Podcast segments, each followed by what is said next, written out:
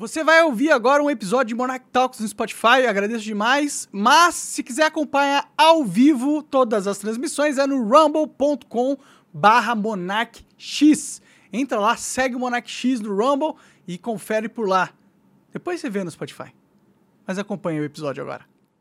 Salve galera, começando mais um Monarch Talks, estou com a Adriles aqui, é, já veio várias vezes, obrigado por ter vindo Já novamente. vi algumas vezes, virei cliente aqui. É, sim, exato. Atrasou pra caralho hoje. Atrasei porque São Paulo é um caos e a sua E você é produtora e esposa eventualmente me avisa em cima da hora e eu, como bom mineiro, não, não, não, não- se não me avisar um dia, três dias antes, eu esqueço mesmo. Enfim. Caralho, Você acha que eu tenho agenda? Devia ter, pô. Tô, não lembro nem o que eu comi no café da manhã, eu vou ter agenda. Tá tá certo, tá certo. Não, mas obrigado por ter vindo aí, cara, de qualquer forma. Sempre um prazer, É, insofismável. Ah, a gente tava conversando aqui sobre. É porque você. A gente sofreu muito, muita perseguição política, né? Estamos. E aí a gente fica pensando, pô, da onde vem né, essa perseguição? Quem controla os mecanismos que nos perseguem, né? E a gente tava discutindo qual é a- quem é esse grupo aí de pessoas que, que tem essa agenda, essa agenda de censura, né? Porque essa agenda de censura é uma agenda nova, né? Ela, tem, sei lá, cinco anos, dez, oito anos no máximo, né? Sim. É uma agenda de censura no mundo livre, né? No mundo que a gente diz eh, globalista, no mundo ocidental, Ocidental, né? é. A agenda de censura na Rússia, na China, que são blocos imperialistas que querem dominar o mundo, ou o bloco, sei lá, do Islã, que também é uma religião que quer se impor acima das demais, sem nenhum tipo de princípio de, de, de complacência à liberdade, esses não estão nem aí para censura. Agora, o nosso, né, do mundo ocidental, desse progressismo que vige na União Europeia, nos Estados Unidos e agora na América Latina, através da ascensão, sobretudo da esquerda, em todos os países praticamente da América Latina, é um bloco que sempre falou né, em liberdade, em democracia, em direitos humanos, e todos esses direitos fundamentais dos indivíduos e da sociedade estão sendo solapados, e assim, de uma maneira ah, obtusa e paradoxal. Em nome da liberdade, você tolhe a liberdade. Em nome da democracia, você tolhe a democracia. Em nome de uma liberdade responsável, você censura, você prende sem processo, o seu devido processo legal. Isso está acontecendo. E o Brasil está pioneiro na história, porque o Brasil está é, como uma espécie de ponta de lança na América Latina e das Américas, ah, como fonte, eh, princípio dessa ditadurinha subliminar de uma opinião única que está se colocando a serviço da democracia de maneira contraditória, né? É, sim, é, essa. Esse, esse mecanismo de controle, ele tá surgindo por causa que a internet desregulou o sistema político. Que, com certeza. E, e, e quem é? Quem que tá. a- porque essa agenda, essa pauta, né, ela tem dinheiro por trás, e muito dinheiro. Não é à toa que o Felipe Neto vai pra ONU ah, dar palestra, né? É convidado. Por que o Felipe Neto? Por que ele tá indo lá? Por que, que as empresas do Felipe Neto conseguem os investimentos, entendeu? Por que, que as coisas giram pra quem ah, segue esse tipo de cartilha? Quem que faz as coisas girar pra eles, né? Ele é parte do sistema. Porque ele tem o discurso alinhado com o E sistema. quem é o sistema? Aí eu tava falando pro, pro, pro Adriles aqui, se- que perguntei pra ele se ele sabia o significado de Itaú em Tupi-Guarani. O significado de Itaú em Tupi-Guarani é pedra preta. BlackRock. BlackRock é a maior empresa de fundo de, de investimento, ou seja, é uma, que a empresa que controla todas as outras empresas, é a maior do mundo, 10 trilhões de assets, e o nome dessa empresa e do maior banco brasileiro são iguais. Aí eu falei, isso é uma teoria da conspiração ou é uma coincidência mefistofélica e diabólica? Talvez isso seja uma evidência que existe um laço, uma conexão política entre a nossa aristocracia brasileira e uma aristocracia internacional. E que talvez tudo que acontece aqui, os players que mandam aqui, são players que, na verdade, servem a um grupo que é externo, exterior ao nosso país. Ou seja, não é um movimento nacionalista ou de proteção à pátria, muito pelo contrário, é um movimento internacionalista e de exploração à nossa soberania. Mas eu não sei, eu- a- o que eu contesto na sua teoria é o seguinte, eu acho que sempre houve e sempre haverá blocos imperialistas de domínio mundial. A gente está falando do bloco eurasiano, do bloco islâmico, do BlackRock, mas, por exemplo, você tem é, é, forças também de poder financeiro e poder midiático, como, por exemplo, o El- o Elon Musk. O Elon Musk é um cara que é o homem mais rico do mundo hoje, comprou o Twitter e está enfrentando ah, de maneira sistêmica todo esse discurso identitário, discurso progressista, discurso de ah, democracia e liberdade com responsabilidade, que na verdade é um subterfúgio para calar pessoas, calar vozes. Ou seja, eu acho que assim, a minha esperança, tópica que seja, é que há movimentos de colisão que seja em nome de um poderio maior em cima do, das pessoas. E a gente tem que se perguntar o que, que querem essas pessoas? É só dinheiro? É Porque dinheiro, eles os têm dinheiro. Rockefeller já têm dinheiro. Eles têm O dinheiro. pessoal do BlackRock já tem dinheiro. As famílias Rothschild, eles já têm muita grana e já têm muito poder. Por que, que eles não. Mas ele não tem todo o poder. Não, Mas o poder absoluto, eles querem dominar a Terra? É, é exatamente isso, Mas isso é cara. megalomania. Fica claro que eles são Porque eu acho assim, tipo porra. o cara lá, o, como é que chama o velho que não morre? O George Soros. que não é bom. Não morre, tem 600 anos, não morre nunca. E fica financiando Felipe Neto, grupos progressistas, grupos Revoluções em outros países. revoluções. Ou seja, ele quer estabelecer uma hegemonia de um monopólio, impedindo outras pessoas de ascenderem social e economicamente, dizendo que a ascensão social e os bilionários não trazem felicidade a ninguém, sendo que ele quer ser o único bilionário. Mas tem contrapontos. Tem como, por exemplo, tem o Elon Musk. Você tem uma, uma revolta generalizada nos próprios Estados Unidos contra essa cultura woke, que é discriminatória dos ressentidos identitários, dos, dos grupos fechados de negros, gays, mulheres, transexuais, que agridem as outras pessoas, que taxam elas de fascistas, preconceituosas. Ou seja, eu acho que a sociedade moderna criou elementos de proteção, ainda que você não saiba quem está te dominando, mas de contraposição a esse tipo de coisa. No Brasil mesmo, para não ficar só na abstração mundial, hoje, por exemplo, embora você seja um pobre coitado, Monarca, você seja ainda tem as redes bloqueadas, mas eu percebo uma liberdade maior de crítica. Porque, calma, calma, calma, não é uma liberdade total. Mas é uma liberdade, as pessoas percebem, por exemplo, essa questão da- da- das invasões do 8 de, de janeiro lá. Hum. As pessoas percebem que é uma coisa estranha. Agora uma coisa percebe. movediça. Ó, o cara do GSI, o homem forte do Lula, estava orquestrando as invasões, dando servindo água, dizendo qual o caminho. O Flávio Dino tinha uma, uma- uma minuta, sabendo que, que as invasões Mas iam acontecer no que, que dia esse vídeo seguinte. vazou, né?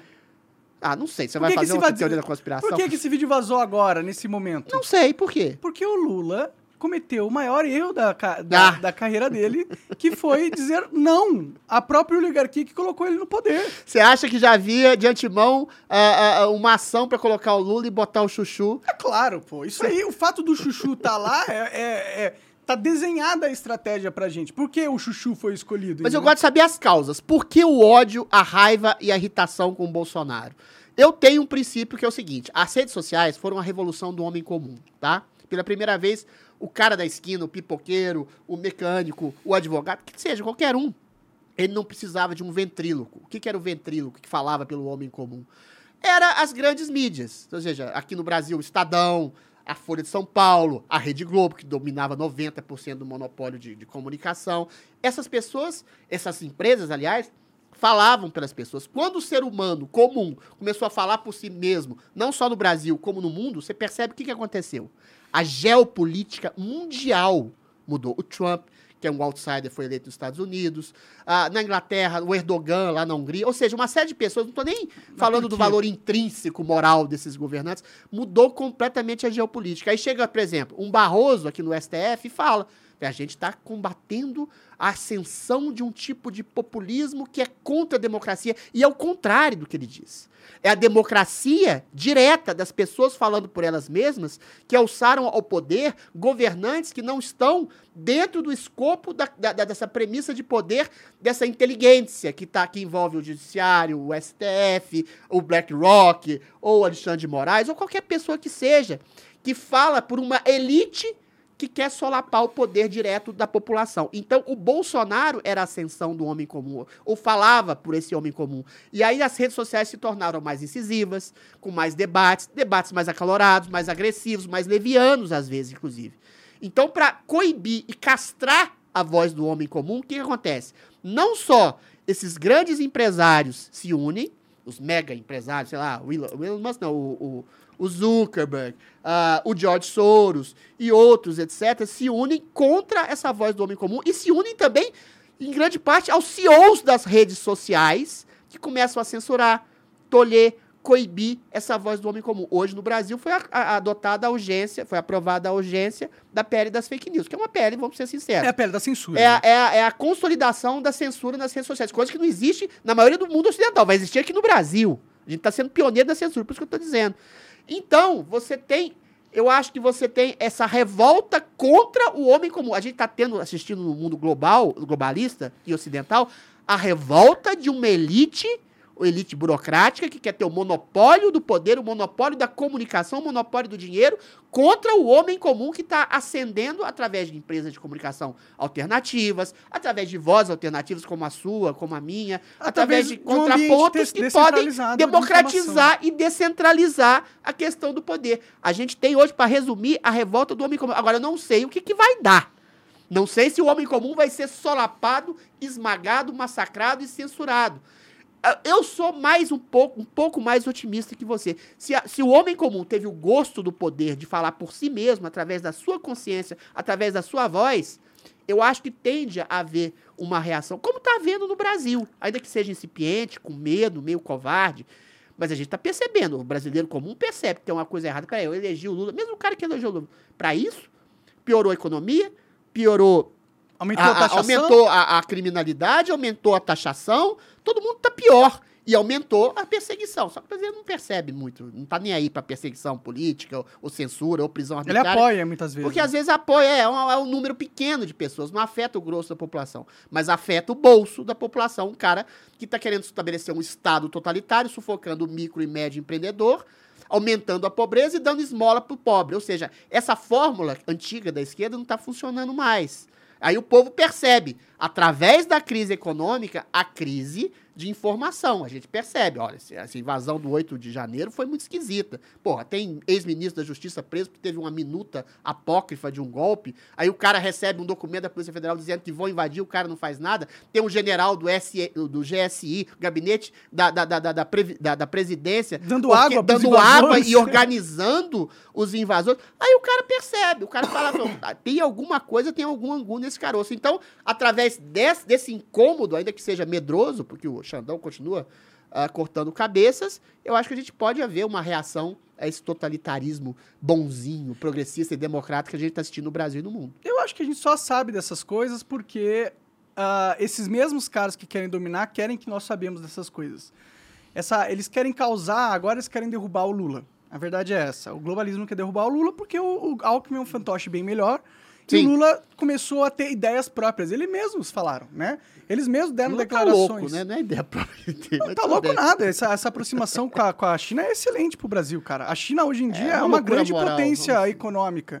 Mas é, o Lula, isso é que é interessante na nossa teoria da conspiração. O Lula, ele sai do escopo do globalismo. Ele foi eleito pelas elites globalistas para se contrapor à voz do homem comum representada pelo Bolsonaro. Mais uma vez, não estou julgando o mérito do Bolsonaro. Mas quando ele vai à China, quando ele vai à Rússia, quando ele vai à China e fala que a Rússia equivale à Ucrânia, o invador invadido, ou seja, comparar a mulher que, estupra, que é estuprada ao estuprador, ele equivale as duas coisas, e vai na China e fala: não, não, cada país tem o seu modo de resolver as coisas, e o modo de resolver as coisas da China está transformando ela na maior economia do mundo. O modo de resolver a China é solapar, massacrar e eliminar qualquer tipo de voz dissonante. E quando o Lula se aproxima de outras ditaduras como a Nicarágua, Cuba, Angola, aliás, quando ele financia essas ditaduras, o que, que ele quer? Ele tem um projeto de ser ele mesmo, Luiz Inácio Lula da Silva, o maior ditador da América Latina, em consonância com o projeto eurasiano de poder. Ou seja, Rússia e China se aproximam do Brasil e Brasil se aproxima de China através do Lula para fazer uma ditadura totalitária sem a, esses mecanismos bonzinhos do globalismo. Ah, nós estamos fazendo uma liberdade com responsabilidade. Não. A China e a Rússia não estão nem aí para responsabilidade. Eles querem ditadura na veia total. São países que nunca conheceram democracia, mataram seus opositores, mataram sua população. E é esse o projeto que o Lula está entrando. Então ele está se, ele tá se contrapondo ao projeto globalista de uma ditadura limpinha. Ele quer uma ditadura suja e quer ser parte. Ele está saindo do globalismo. E aí você percebe, aí eu concordo com você. A grande mídia brasileira e a grande mídia internacional que fomentou a mentira do Bolsonaro, genocida, ditador, etc., começando a criticar o Lula. Não, o Lula é uma excrescência. Como é que ele fala que os Estados Unidos uh, uh, tem um papel de fomentar a guerra? Como é que ele fala que a Rússia como é que ele fala a verdade? Ucrânia. Né? Como é que ele fala que a China é o modelo de resolver problemas? Ou seja, e aí o globalismo tem razão. O Lula quer ser um tirano, mas um tirano sem a, o mimimi globalista, identitário, e progressista. Você não tá nem aí pra isso. Eu discordo de você. Eu não vejo dessa ah, forma, não. Você vê como, querido? Pra, pra mim, o Lula, ele, ele uh, percebeu que a, o país era dos globalistas. Foram eles que colocaram o Lula na cadeia. Né? A gente não pode ignorar Sim. isso. Ah, e ele, ele sabe que se ele não conseguir criar uma, um alicerce de poder internacional fora do ciclo globalista, Mas é o que eu tô falando. ele vai ser um refém. Mas não significa que ele necessariamente está fazendo isso para implantar uma ditadura nefasta, Não, entendeu? não, não, o sonho dele, o, o, o projeto da- do PL das fake news, o que, que é? A essência.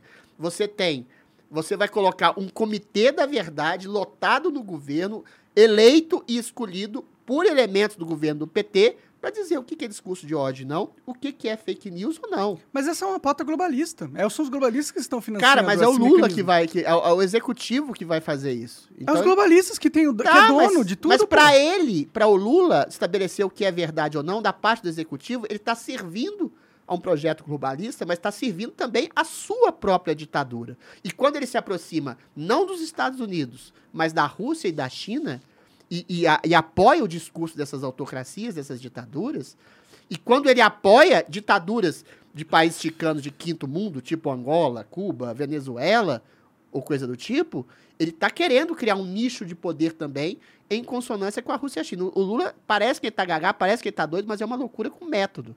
Não, eu, eu- acho que ele quer se dissociar do globalismo até que esse, globa, esse império globalista não perceba que ele tá indo pro outro lado, mas tá percebendo. Então tá. A gente não sabe para onde que vai essa coisa. Então, eu acho que esse movimento do Lula de se afastar do globalismo é bom pro Brasil, entendeu? Porque o mundo está vivendo, vivendo, como você mesmo disse, uma transformação geopolítica de grandes proporções. Os blocos de Mas poder. tá recrudescendo. Como assim recrudescendo? Ué, quando eu falei que o Erdogan venceu na Hungria, o, o- o Bolsonaro venceu aqui, outros aqui, até populistas aqui na América Latina, a América Latina foi povoada inteira pela esquerda. Mas eu acho que isso vai além tá de. extirpando. Vai Pois além é, de quem são os líderes eleitos. Não, é, vai bem além disso. também. O fato de da, da Os líderes estão sendo castrados, ô Monark. Oi? Bolsonaro foi morto aqui. Foi Não. massacrado. Tudo bem, eu entendo. Entendeu? Mas o que eu tô querendo apontar. o sistema tá reagindo, isso que eu tô falando. Tudo bem, eu concordo Ah, com você. Eu concordo. Mas é, o que eu tô apontando é que no mundo inteiro estão havendo movimentações políticas que eram impensáveis antes. O próprio Brasil fazendo negociação de comércio exterior na moeda do, do yuan é algo impensável. A Arábia Saudita começando a vender petróleo em outras moedas é impensável. O Sudão, que le- le- sofreu uma revolução, está sofrendo uma revolução agora por intermédio da CIA e do, da inteligência russa, tá- só está sofrendo isso porque eles aceitaram criar um porto naval militar para os russos no país dele que ia permitir os russos É, a gente controlar tá falando a o mesma Mar coisa, tá tendo Vermelho. uma guerra geopolítica por poder. Que Exatamente. é pra- praticamente explícita. E, toda, e essa guerra é uma oportunidade incrível para o Brasil se desenvolver. Porque dentro da- do pensamento globalista, o papel do Brasil sempre foi ser um- uma grande fazenda. Sim. Entendeu? Não deixa desenvolver tecnologia, não deixa Coloca eles... a população da Amazônia bem pobre pra gente explorar a Amazônia e pegar as riquezas pra gente. Exatamente, É, exatamente. Com essa mudança do cenário global, eu acho que abre uma oportunidade do Brasil começar a olhar o seu território e sua, sua população de uma forma a desenvolver elas. Porque eu acredito que é do interesse russo e chinês um Brasil forte para poder rivalizar dentro da região. Mas não vai ficar forte, Chuchu. Com, com o projeto de governo do Lula, é isso que eu acho que é complicado, que é isso que é o angu de caroço. O projeto de governo de toda a esquerda no mundo, como eu te falei, é o seguinte, é sufocar o médio e microempreendedor, não é o Roberto Marinho, não é um grande empresário, é o dono de boteco, dono de padaria, que é escorchado pagando imposto, igual esse arcabouço fiscal, que é aumentar imposto de renda do médio e microempresário, fuder com o empresariado, sufocar a produção, sufocar a renda e sufocar o mercado de emprego. O que, que você faz quando você faz isso, na, na, na, na, lógica da esquerda? Sufocando o, mé- o médio e microempreendedor, você sufoca a força de produção. Sufocando a força de produção, o Estado começa a dar esmola através do imposto de renda extorsivo que ele cobra. E aí você mantém uma pobreza assistida, que não cai na miséria, uma pobreza assistida. E vamos ser bastante objetivo. O Lula venceu em qual região aqui no Brasil? Nordeste. No Nordeste. É a região mais pobre do país. É a região que tem uma assistência social de, de, de- de dinheiro direto no bolso do trabalhador mais pobre, que foi começada lá pelo governo Lula. Então, aquela memória afetiva do cara que estava passando fome e ganhou um salsichão, ganhou um prato de arroz e feijão do Lula, fica lá. O cara não sabe que a impossibilidade de ascensão econômica que ele teve foi feita por um governo de esquerda que sufocou o empreendedorismo, manteve ele numa pobreza assistida, aí deu uma esmola para ele e através dessa esmola cria um eleitorado cativo. Então não tem jeito do Brasil ascender economicamente através de um planejamento econômico de, de esquerda de um Estado inchado, de um Estado burocrático, corrupto, que promove assistencialismo, mas inibe empreendedorismo. O Brasil nunca vai ser forte com o governo, a não ser que o Lula dê um cavalo de pau e coloque um ministro liberal, um Paulo Guedes segundo da vida lá, e aí melhora a economia. Mas aí eu acho que aí não vai poder Mas aí que, aí que eu acho que tá, controlar as forças de produção. aí que eu acho que você tá que você foi um pouco iludido pelos caras, tá ligado? Não, mas isso é o que eu tô vendo. A, a- a ruína do Brasil tá acontecendo. Inflação alta, desemprego, tudo. Isso tá acontecendo há décadas, né? Não, não, não, não, senhor. Ano passado, todos os números melhoraram graças a uma política liberal Ah, consciente do. por não, não, não, favor, é cara, número. por é favor. número. É É número. número. Ah, tá bom, marginalmente um númerozinho outro subiu. Cara, Olha mas olha são quatro país, anos. São quatro anos Mas são não quatro anos. nenhum, cara. Mas são quatro anos de um, de um governo. Cara, para, o Bolsonaro foi fraco, Não não tô falando de nada. Bolsonaro, Não fez nada. de Paulo Guedes, que Não fez nada, não fez nada. Não vem com essa, não. Não fez nada. Não vem com essa, Não fez Vem- nada. A inflação melhorou, os índices E a vida sócio... do brasileiro, melhorou? Calma, querido, mas a, a vida do brasileiro não, não- não- não- Vamos, começa de, um- de um dia para o outro. A inflação melhorou, o emprego melhorou dentro de um universo de uma pandemia.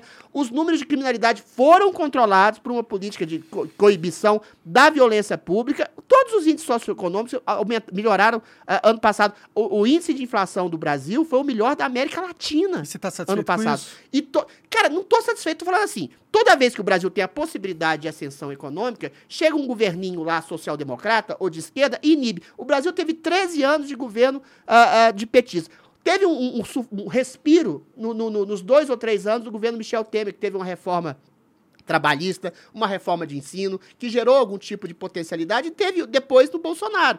Aí criaram essa narrativa do Bolsonaro ditador genocida, em que você tinha números socioeconômicos razoáveis. que foi a? Previdência, cara. Você tá de sacanagem comigo, Ué, né? mas você teve. Depois E ela você foi revogada. uma ótima reforma Eu que não ele tô fez? querendo elogiar o Bolsonaro. Tô falando assim, houve um período de Ô, quatro Adriles, anos Adriles, de exceção de uma viver, política econômica vamos- liberal vamos- vamos que na- melhorou as condições socioeconômicas do Brasil. Isso é fato, isso não na é opinião. vamos entrar não, na isso não, isso é um fato. pouquinho. isso é, não é Esse opinião, é isso um é fato. Mas é um Fato. fato. É- Eu acho, eu sou, se você quer Posso criticar o falar? Bolsonaro, Posso falar? Um Peraí, você quer criticar o Bolsonaro? Eu critico ele pelo silêncio que ele Não é criticar o Bolsonaro, meses. cara. Ele piorou a situação do Brasil em termos de, de perda É de liberdade pela eu, eu dar leniência meu dele. ponto, como que você vai Então vai rebater lá, se você o nem ponto aí. sabe o que eu tô falando, pô? Você vai tentando rebater um ponto que você nem deixou eu falar, A caralho. realidade é que o Brasil socioeconomicamente melhorou no último ano, sim. Isso é fato. E piorou nesses últimos quatro meses. Assim, abissalmente pelo discurso do Lula e pela ação do Lula. A questão é essa. Por isso que eu não acho que o Brasil vai Po- poder de- posso dar meu ponto? Pode, você deu uma pausa aí, eu enfiei no meio. É, calma, é que você tá muito. Você tá, você tá muito ansioso, porra. Mas você tem mania de querer ser isentão, Monarca. Tem que parar com isso. Não é isso, então. Bolsonaro- o Bolsonaro, você pode achar ele um bosta, mas é um cara que tentou melhorar e melhorou, em alguma medida, as questões socioeconômicas do país, de criminalidade, de emprego, de renda, de tudo. Embora houve- houvesse uma, uma, uma, pandemia, mas fala aí. E agora tá tudo piorando. É simples assim. é Então, dois e dois são quatro. O meu ponto é o seguinte: por mais que realmente tenha coisas positivas que a gente possa apontar da administração dos últimos quatro anos do governo Bolsonaro, realmente existe. São mudanças plenamente marginais que não causam um impacto real na vida das pessoas, ao ponto de ser algo que a gente possa dizer como uma grande mudança para o Brasil. Não se muda a, vida do reforma- brasileiro em dois anos, mano. A reforma é não essa. se muda nunca. A Pois reforma- é, castraram no meio o negócio. a reforma da Previdência nada mais foi do que um- uma- tirar dinheiro que era da- de, de direito legal da população, tirar esse dinheiro da população, em virtude de tentar ah, dar uma margem fiscal maior para um governo que só tem uma margem fiscal ruim porque ele administrou de uma maneira péssima o dinheiro que ele sempre Não, não é recebeu. simples assim. Então, O ele cara tá com expectativa de es- 90 anos de vida, tá aposentando com 60, vai faltar dinheiro. É simples assim a conta. tanto que E você só as próximas gerações vão pagar. Tanto que era óbvio que você poderia ter colocado o sistema de capitalização, que resolveria o problema da, da Previdência para sempre, entendeu? Porque ele daria um mecanismo de financiamento para a própria Previdência que faz sentido lógico. Porque o sentido. Capitalização. Explica pro, pro consumidor. Capitalização é basicamente a, a pessoa vai contribuindo durante a vida dela com esse dinheiro, esse dinheiro é investido e rendido, e com esse dinheiro ela é paga. Investido em quê? Em ação, em ativos. Mas as ações, o mercado é totalmente pública. volátil. Ô, ô Monark, presta Eu tô atenção. falando. Eu tô- Todos os países do Mas você- você mundo que ocidentais fizeram reforma da Previdência. Porque a população está envelhecendo, a expectativa de vida está É, aumentando. por- é assim que eles controlam Agora, deixa eu te falar uma mente. coisa. Essa discussão nossa é inócua. É inócua. Sabe por que, que a discussão é Você, inócua? você foi. A pandemia revogou toda a reforma da Previdência e jogou de novo nas costas do Estado a obrigação e o ônus de alimentar uma população pobre que ficou desassistida por falta de possibilidade de poder trabalhar. Tá, o que eu E tô não falando. foi só isso que o Bolsonaro fez, não. Ele fez uma reforma, por exemplo, o marco de saneamento básico, que foi revogada por esse governo escrupuloso, que deu estava dando 50% de esgoto para quer dizer, 50% da população não tem sequer esgoto, não tem nem saneamento básico. Ou seja, eu não vou querer ficar comparando Bolsonaro com Lula aqui, Mas porque aí é virou isso uma questão tô. Cara, mas partidária. é, é- é que Mas eu tô falando assim, houve um corte. O meu Me ponto dá é esse. oportunidade. Houve um Me corte oportunidade. da possibilidade de melhoria de um país com Bolsonaro, com, com, com o governo liberal, com Paulo Guedes, por causa do governo de esquerda que foi colocado lá por essa mídia globalista, que eventualmente quer o poder absoluto das finanças e do monopólio da, da comunicação. A Globo, os Rothschild, sei lá, o BlackRock, o Alexandre de Moraes, todo mundo tá feliz, porque voltaram a ter o poder absoluto. Enquanto isso, ó, a população tá tomando naba. Isso é por causa do herói do Bolsonaro. O Bolsonaro fez um monte de merda. Se quiser que eu falar, eu falo. Mas que a eleição do Lula é um ponto que demarca a ascensão de um satanás dentro do poder, que é esse, esse espírito do poder a troco de nada, e ferrando e fudendo a vida do povo, isso é. E isso tá ficando muito explícito. A minha esperança é, as coisas têm que piorar para melhorar. Estão piorando, infelizmente. Agora você fala. Você gosta muito de falar, Adriles, mas tá certo, você, você vive disso, né? Mas, cara, ó, o que eu tô tentando falar é o seguinte.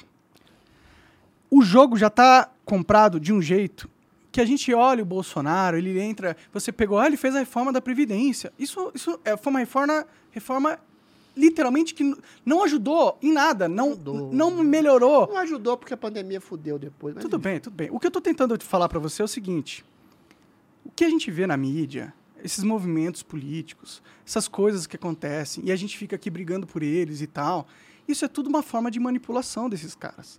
O Bolsonaro não foi nada mais do que um peão. Ele, o Paulo Guedes, ele, ele é um globalista, pô. O quando a Petrobras começa a precificar o, o, o, o, o petróleo dela em dólar e começa a vender em dólar, ele, ele, ele aumenta a inflação do Brasil fazendo isso, porque. Monark, deixa eu te falar uma E eles coisa. deram. O que eu bilhões. em você violentamente Hum. é, é o seu relativismo, que é um princípio de esquerda.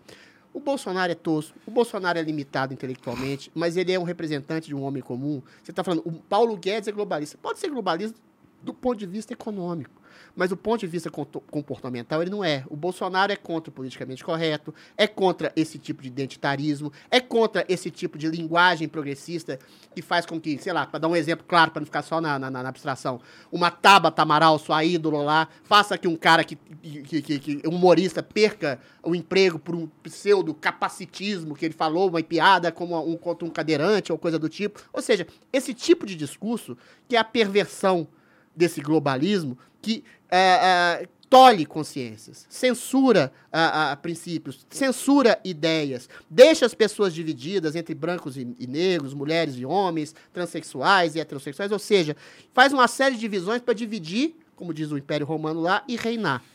E aí você tem o princípio, dentro desse globalismo, você tem uma coisa boa, que é o, é o liberalismo econômico, que melhora a vida da população. É aí que, aí que os caras te enganam. Aí tudo bem, aí tudo bem. Você vai falar, ah, mas o, globa, o liberalismo no seu extremo é perigoso, porque aí tem o globali, tem- a globalização no seu extremo é perigosa. Porque no extremo, as grandes empresas, os grandes monopólios concentram todo o dinheiro e deixam as pequenas e médias sufocarem. Mas aí você tem, você tem que ter uma visão mais ampla, não é tudo imperialismo assim. O Paulo Guedes aprovou, o governo Bolsonaro aprovou uma lei de liberdade de empresa que facilita, desburocratiza a, a possibilidade de você criar uma empresa. Isso tudo está sendo revogado nesse governo. Porque aí é pior, é melhor um liberalismo globalista em essência, sem a parte comportamental, que um governo esquerdista declarado, aliado de modelos de capitalismo de Estado, como existe na Rússia, como existe na China, que são autocracias completas, que eventualmente faz o quê? É o Estado se locupletando em parcerias com grandes empresas privadas, cinco ou seis, que obtêm todos os lucros, sufocam toda a, a, a competição, como a Odebrecht, que voltou, como, como a JBS, que foi lá junto com, com o Lula Mas na comitiva mudou na no China. Bolsonaro, cara? Mudou, cara! A Odebrecht sumiu no Bolsonaro, a JBS sumiu no Bolsonaro. A questão é essa. Sumiu nada, cara. A tá questão, maluco? você não pode querer um governo puro que vai romper o sistema de um dia pra noite. Então a gente vai ser Mas não sempre. teve, não, calma, não teve mensalão, não teve petrolão, Ai, cara, não teve tá irrigação bom, de tá empresas bom. públicas com dinheiro do Tá contribuinte. bom, tá bom. A Continua época da gestão do aí, Continua Bolsonaro. se iludindo. Mas você Seja,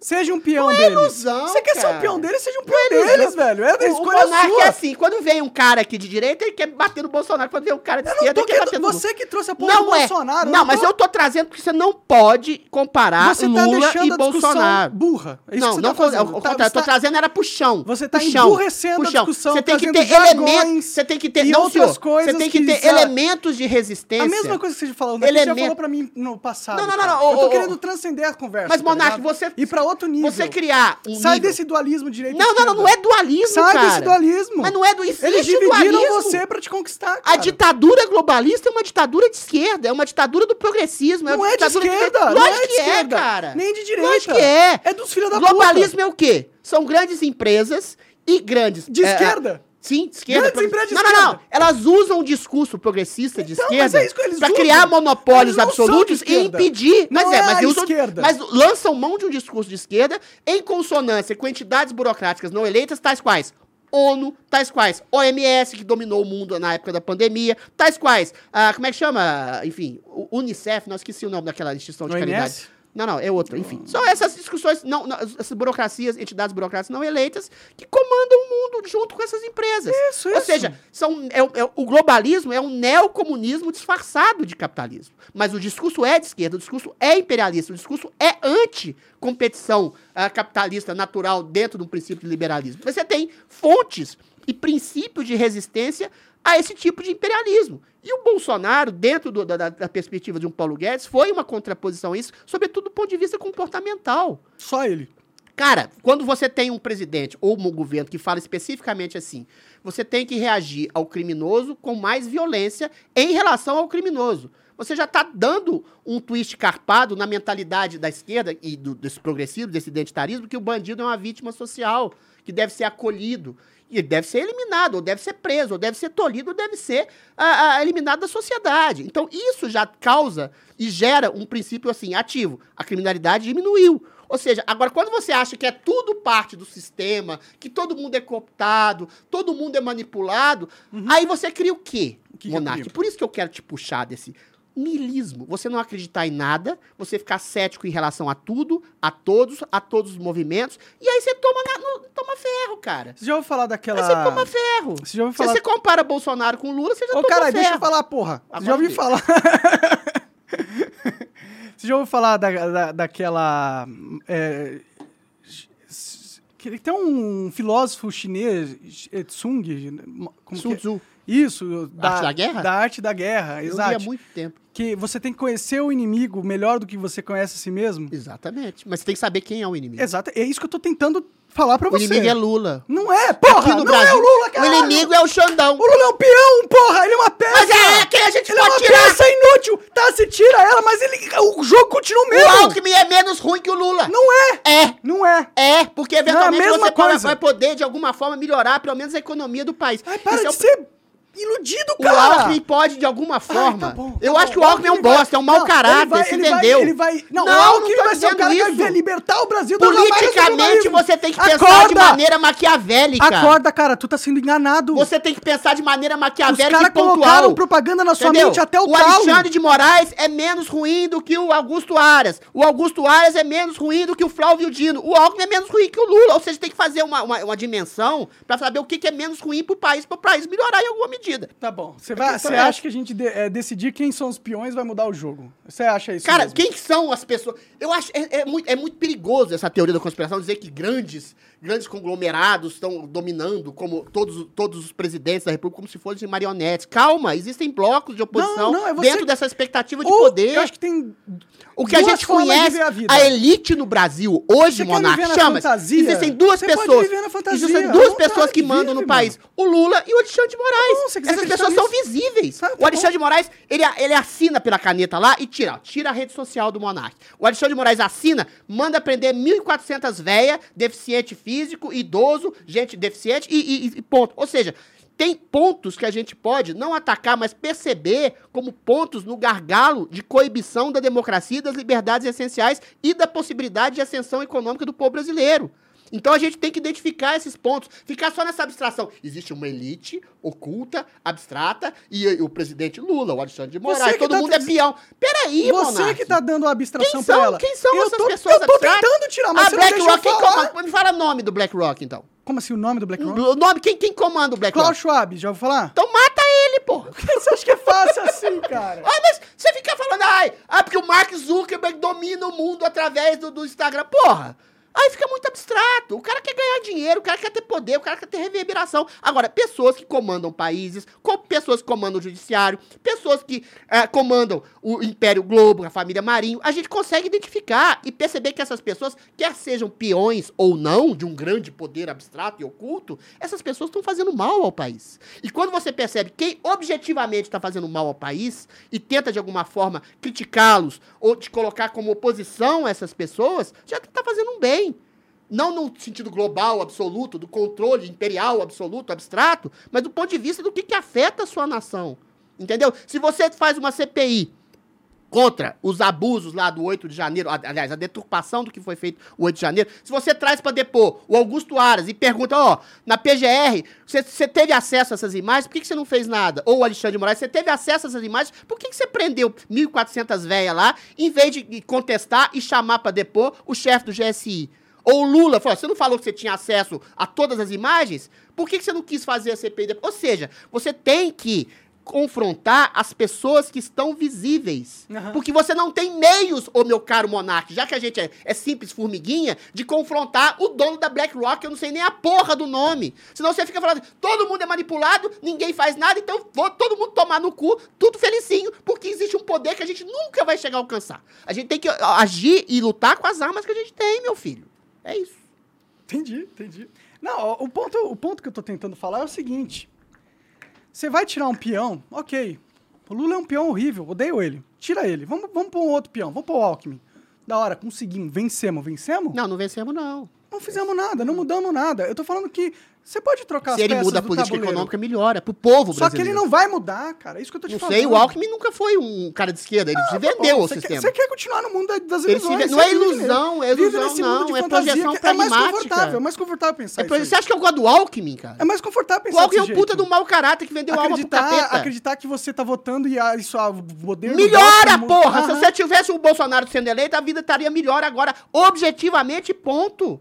O Lula piorou todos os índices socioeconômicos do país e a gente sabia que ia piorar. O Lula piorou a questão da liberdade do país. O cara tá querendo fazer uma PL de fake news e ele tá fazendo isso. O Lula revogou o marco de saneamento Mas não é o básico. Lula, cara, isso tirou esgoto. entender, não é, não, o sistema. O sistema ajudou a alicerçar o Lula, mas tirando o Lula e fazendo com que a população perceba que o Lula e o PT é um atraso para o Brasil, que vai afetar não só a questão das liberdades, mas a questão física, econômica das pessoas, vai piorar a vida de todo mundo, está piorando, já é uma força que você tem como população para tirar um cara desse que tá gagá, que é um corrupto, condenado, que foi colocado lá pelo sistema e que tá fudendo com a vida de todo mundo. É uma maneira sóbria, objetiva. Você tá falando, ah, você tá reduzindo a, a- a discussão. Não, eu tô trazendo a discussão pro chão. É. A gente não tem jeito, meu caro, de, de confrontar o dono do BlackRock. Como é que ele chama? Como é que ele chama?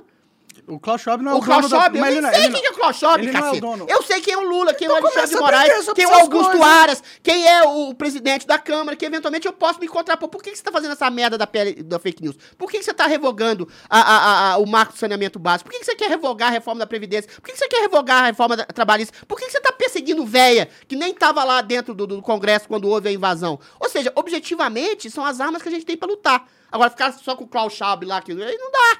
Não vai fazer nada. Enfim, eu pelo menos quero fazer alguma coisa. Eu sou um Don Quixote. que percebe os moinhos de vento concretos que estão massacrando a nossa população indefesa. Percebe, né? É o Lula.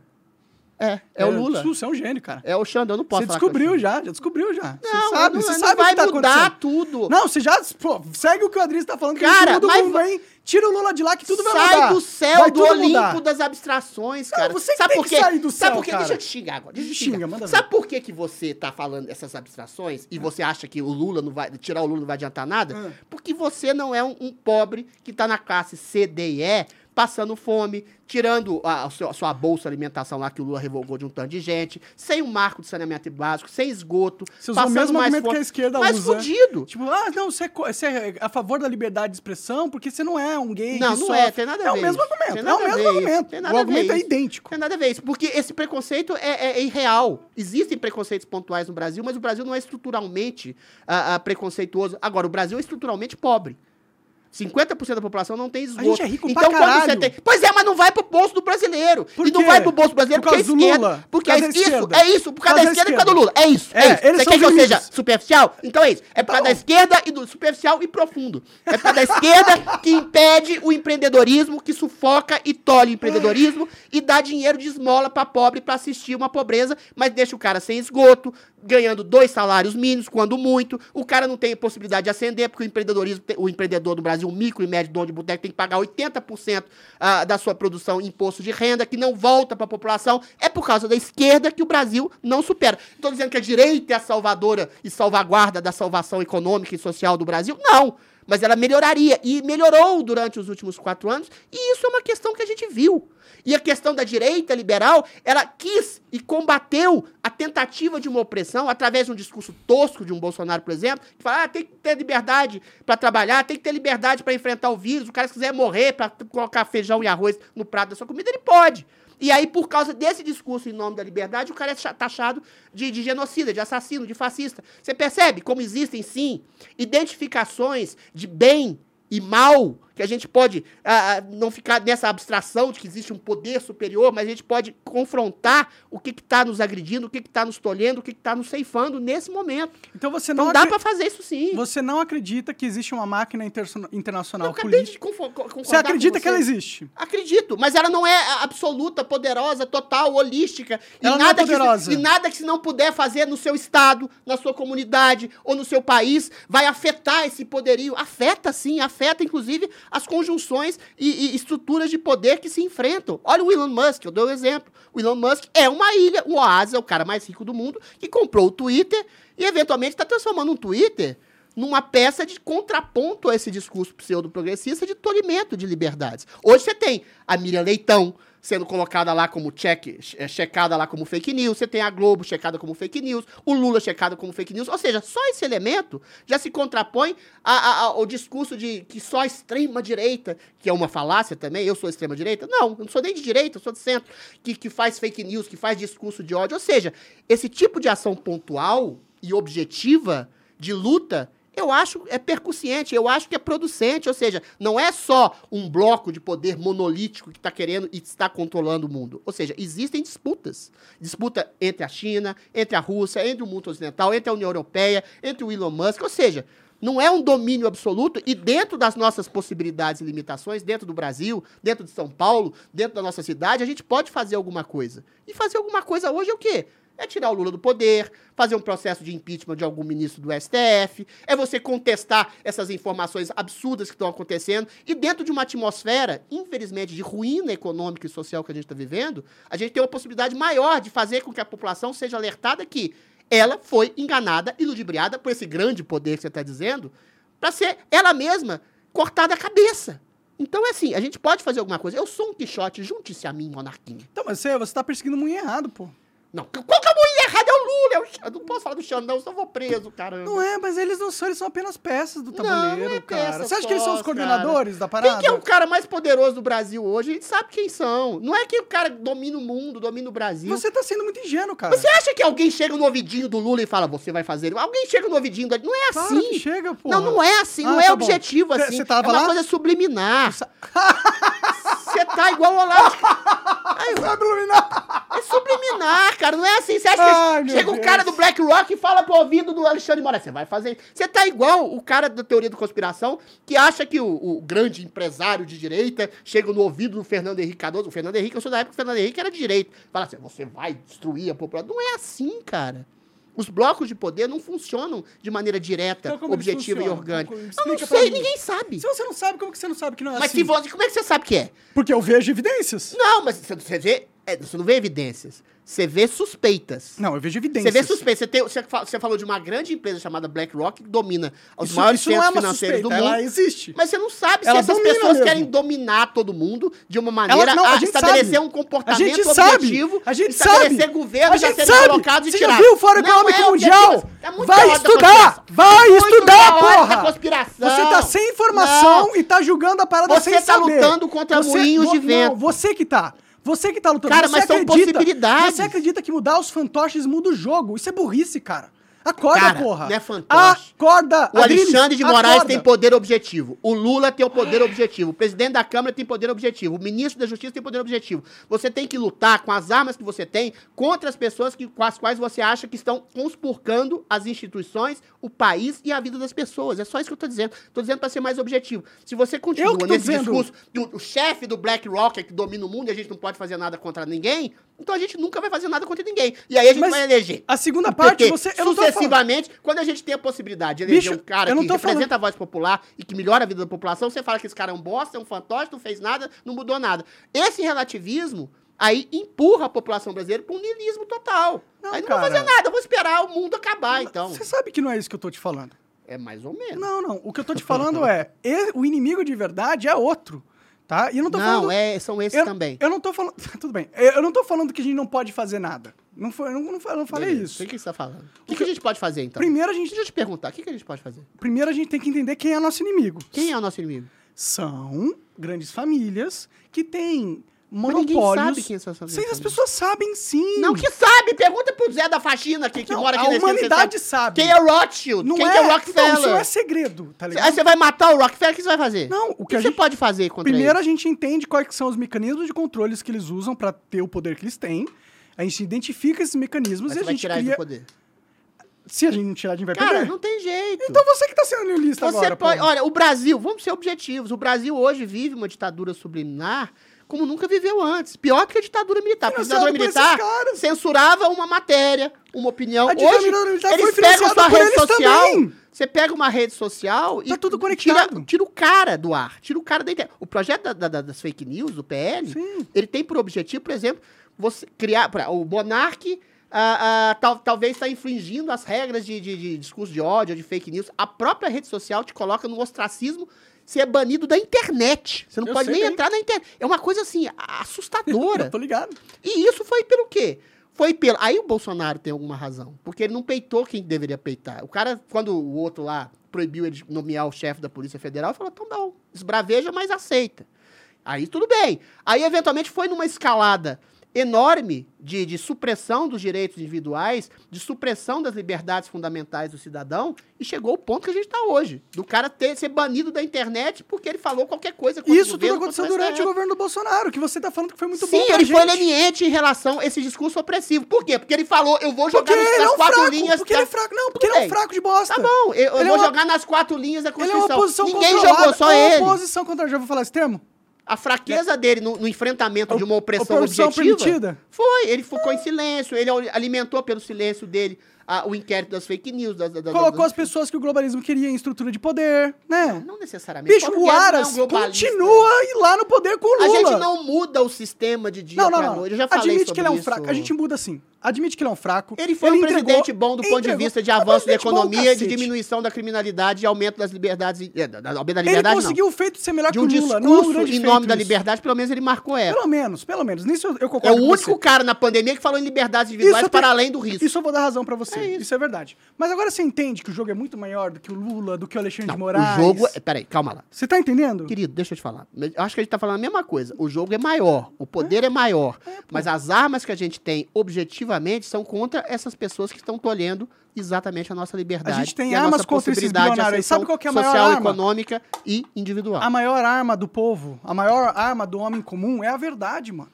E eu tô tentando dizer a verdade aqui pra você e pra audiência que tá acompanhando, que esses caras que você acha que a gente, se a gente tirar resolve, são apenas peões. E não vai mudar nada. Querido, Enquanto querido, você não querido. olhar pra estrutura real de poder, Querido, Adriles, existe uma máquina, Adriles. Essa máquina muito é que abstrato, muito universal isso. A gente pode sim. Algumas. o Bolsonaro pode pra ser mim, um peão. abstrato é achar Bolsonaro não é um peão, vai um peão do globalismo. isso é uma Não, besteira ele é você dizer super isso. líder. Bolsonaro nem sabe o que é globalismo. Então, por Você isso acha que é alguém peão. chega pro Bolsonaro e faz isso? O Bolsonaro Por não isso vai que nem entender. Ele é tão ignorante que ele é muito Entendeu? fácil de manipular. Bolsonaro nem vai entender. Exato. A questão é, pessoas dentro, ainda- v- vamos concordar com a premissa da sua tese, ainda que elas sejam peões e não sejam o poder absoluto que está além dos estados nacionais, Bolsonaro é menos ruim que o Lula, tá? Um- eu nunca disse que não. um, sei lá, um Fernando Henrique Cardoso é menos ruim que o Alexandre de Moraes. Ou seja, você tem que estabelecer uma regra de jogo confrontando as pessoas que você pode tirar e colocar outras melhores para salvaguardar a melhoria das instituições e, em última instância, a melhoria de alguma possibilidade de melhoria, né, do, do povo brasileiro. Tem dado tá? certo essa estratégia sua aí, não? Cara, a gente teve avanços, teve retrocessos. É, que avanço que a gente teve? A gente teve avanços no governo Temer, a gente avanço? teve avanços dentro do governo nenhum. Bolsonaro. Cara, o Brasil Mas continua... agora não tem avanço nenhum, O cara. Brasil continua sendo Brasil tá- colônia. o Brasil- a gente perdeu a de anos. batalha. Centenas de anos. Mas aí não, cara. Colônia todo mundo é, filho. Aí não. Como mas assim você pode melhorar. é? A China não é O colônia de Chile melhorou a, a- a sua estrutura por um governo liberal, ainda que seja por um ditador horroroso, que foi o Pinochet. Entendeu? A Argentina já chegou a ser um dos, dos países polos ah, de economia global. Depois veio o peronismo, destruiu. Ou seja, você tem avanços e retrocessos. O Brasil teve um voo de passarinho agora no governo Bolsonaro, voltou tudo atrás por causa do Lula. Então, assim, você não pode dizer tudo é culpa do poder globalista, universal, e a gente não pode fazer nada. A gente pode fazer algumas coisas. Eu não falei isso. Você pode tá fazer. colocando... Inclusive pelo voto que você, Você menospreza. tá fazendo argumentos que eu não tô Inclusive fazendo. pelo Você voto tá colocando palavras na minha boca, né? Entendeu? A gente tirou Aí o Dória difícil. agora aqui em São Paulo, colocou um Tarcísio, que é um excelente gestor, não sabe porra nenhuma de guerra cultural, ficar cont- eh, pagando o contra-cheque lá da Vera Magalhães da TV Cultura, mas tudo bem, ninguém é perfeito. Mas há, melhorias, há pessoas melhores e há formas de você enfrentar a opressão e a miséria e o controle social com algum tipo de objetividade, sem dizer que nada pode ser feito, que os poderes estão acima Mas das eu não pessoas falei isso. Por que que você falou fica- exatamente isso. Não, eu não falei isso. Uai, a conclusão é essa. Eu falei que... Se todo você- mundo é peão, não adianta nada mudar ninguém. Então, Não foi isso que eu falei. É porque você tem uma dificuldade de ouvir, cara, pra ser sincero. Tá ligado? Eu- o que eu tô tentando te falar é o seguinte. Eu acredito que dá pra mudar. Se eu não estaria lutando do jeito que eu tô lutando, se eu não acreditasse Claro. nisso, tá ligado? O que eu tô falando é, não adianta a gente ficar insistindo em ficar trocando os peões, acreditando que a gente vai ter mudanças com isso. os peões mudam, mas os peões são melhores. Não acho que o Bolsonaro é peão, não acho que o Paulo Guedes é peão. A questão é essa. Você acha que todo mundo é peão de um poder global acima? Não, todo mundo tem que se adequar. Você quer, você quer ter uma ideia? Eu sou um peão da Jovem Pan? Hã? Eu sou um peão da Jovem Pan? Você serve um papel de peão quando você não percebe o jogo que você tá jogando. É isso, eu tô, vou- tô, tô dando um exemplo concreto. Eu trabalhei na Jovem Pan quatro anos. Eu sou um peão da. Não, eu tenho uma consciência individual, eu tenho um trabalho de opinião, eu tenho um trabalho de análise da realidade socioeconômica, cultural brasileira. E, eventualmente, a, a, a Jovem Pan me deu uma adequação para eu exercer um trabalho. É a mesma coisa você dizer que o Bolsonaro é um peão do globalismo, falar que eu sou um peão do Tutinha. Não sou. O Tutinha aceitou a premissa do meu estilo, da minha personalidade, da- do meu ideário, do meu pensamento, e o colocou lá na Jovem Pan, onde eu tinha um canhão de, de comunicação. Da mesma forma, essas pessoas, um presidente, um governador, um prefeito, um juiz, E por que, que você foi tirado um senador, porque não estava adequado àquele escopo ideológico por causa do medo da Jovem Pan, do governo e do judiciário. Ou Você seja, era um peão. Você Tá, mas eu deixei de ser, eu não sou um peão. Não, nunca fui um peão. Tá bom. Eu nunca fui. O, o peão pressupõe ser uma pessoa manipulada que não tem consciência individual. Você dizer que ou o Bolsonaro, ou o Lula, ou o Tarcísio, ou qualquer outro político não tem uma consciência individual para além dos poderes que estão acima deles, aí eu acho superficial, o, o, o Tá bom, beleza. Porque, eventualmente, exatamente, o mundo não é monolítico, assim, não é um poder só que domina todas as pessoas. Tem uma guerra de poderes. Dentro dessa guerra de poderes, dentro das empresas de comunicação, tem uma guerra de egos, tem uma guerra de personalidades, tem uma guerra de confronto de ideários. Ou seja, tudo bem, a Globo todo mundo pensa igualzinho. Mas talvez tenha alguém que tenha algum princípio de Não oposição tem, lá. cara, não tem. A Globo não, a Globo é uma péssima Tem, cara, o jogo tá comprado, por isso que eu tô. É, É, com, é. com- cara, com humildade e respeito que eu tenho por você, eu, eu, eu, eu não tô falando isso, eu não, eu não quero menosprezar a sua ideia ou, ou a sua capacidade de, de entender as que é coisas. a forma de lutar, Monark. Tudo bem, também. o que eu tô tentando. O que eu quero dizer é o seguinte: é, enquanto a gente não perceber quem é o verdadeiro inimigo e a forma com que ele nos controla, a gente nunca vai vencer. Nunca. E ficar acreditando nessas estratégias de ficar mudando a- agentes políticos como se isso fosse a, a solução final Mas dos melhora, nossos problemas. Manoel. Não, melhor. Quando que melhorou? Melhorou. Quando? Quando eu que acabei melhorou? de dar um exemplo, você vai me xingar de novo. Você teve melhoria nos índices Você tem melhorias marginais, mas, mas você não Cara, tem, mas marginais. Você não tem melhorias elas, elas são marginais. Não adianta nada, cara. Elas Ó, são- não, pode não, não. melhorar. Ó, tá, ó. Elas são marginais porque elas foram limitadas por uma eleição. É, é isso que você não está entendendo. O sistema reage a esse tipo de melhoria, inclusive melhoria do ponto de vista de liberdade individual, e tolhe as possibilidades de liberdade e ascensão E quem é econômica. esse sistema, cara? Quem que é esses caras? Quem é o sistema? No Brasil, você tem um sistema judiciário hoje opressor, meio ditatorial. Quem comanda? Em conluio Quem que é o cabeça? com um legislativo que é acovardado, que tem medo, que metade é corrupto, e você tem oligarcas de empresas como Odebrecht, JBS, que comandam a vida econômica do país, que eventualmente financiam esse establishment corrupto, e aí você tem uma oligarquia completa em consonância, e o pior, com uma mídia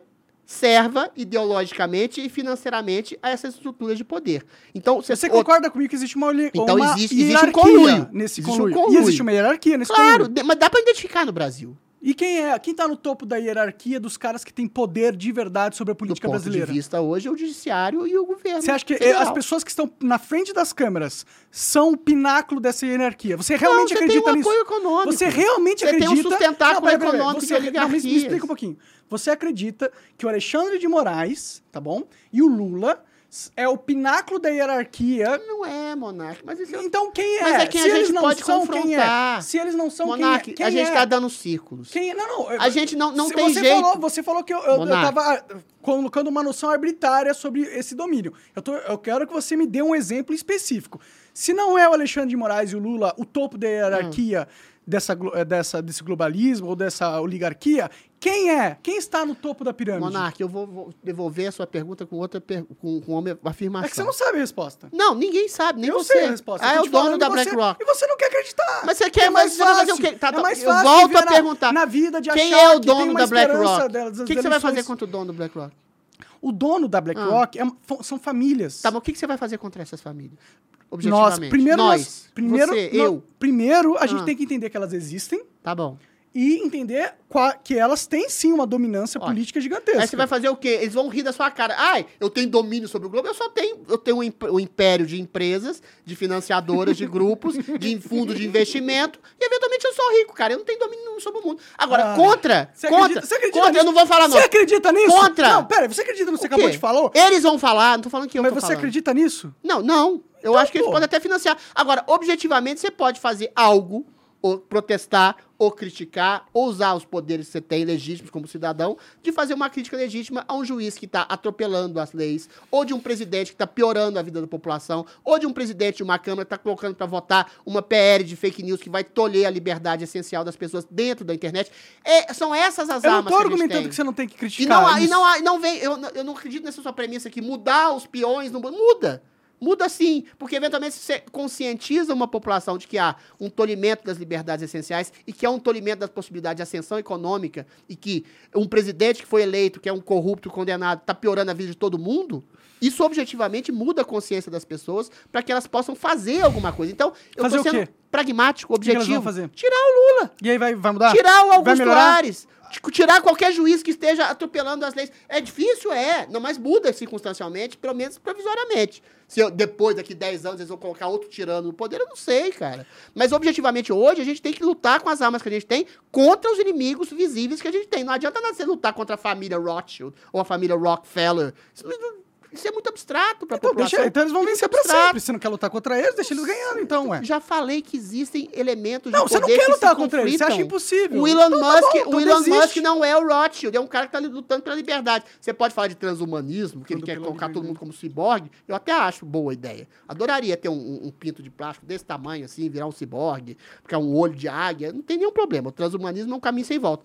Mas é um cara que briga pela liberdade e é um cara que briga, essencialmente, contra o monopólio de informação das grandes empresas de comunicação. Ele diz de maneira explícita, tá?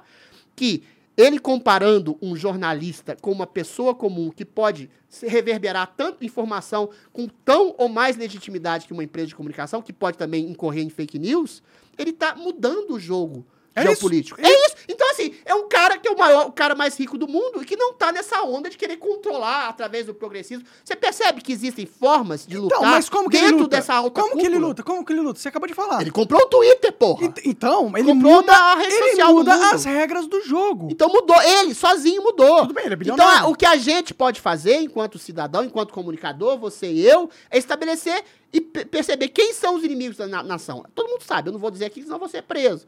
Estabelecer que eles estão fazendo um jogo sujo, de deturpação Então, da realidade, só eles, manipulação. galera lá em cima. Tá, querido, mas você não pode fazer nada contra os Rothschild. Por que Rothschild não? nem sabe quem Por você que, que eu não é. posso falar? Fa- Você o pode fa- falar. O fato de, da- Você de- se eu conseguir fazer com que a maioria das pessoas do Brasil conheçam eles e sabem a estrutura de poder, eu, eu faço uma. Eu sou mais por humilde, eu quero tirar o Lula. Então, agora. você não quer mudar Depois nada. quero tirar o Você não o quer mudar chuchu. nada. Você não, não quer vai, mudar mas muda, porra. Não Se mudar o Lula, já, me- já O que, muda que mudou? pa- O cara, o que, que Entendeu? mudou? Você tirando- O Brasil continua muda colônia, culturalmente. Assim, tem nada mudou. Faz Muda 100 anos cultura- que nada não, muda. Mudou sim. Não melhorou. mudou nada, cara. A gente continua sendo Presta- colônia há 100 primeiro, anos, cara. Calma, calma. Ô, cético. O Brasil não se desenvolve, a gente tem a O Brasil, capacidade de ser 100 uma anos, China. em 100 anos, o A gente Brasil... não tem uma O indústria Brasil não tem escravo, o Brasil tem emancipação da mulher, o Brasil tem uma renda básica maior do que há 100 anos. Melhorou as condições socioeconômicas A em gente 100 anos, melhorou entendeu? relativo ao quê? Relativo ao que era, porra. E quando. e- ué, exato. Melhorou ao que era, mas dentro do contexto global, enquanto o mundo inteiro tá fazendo robôs que andam e falam, a gente planta banana. Mas claro, a gente tá passando fome ainda.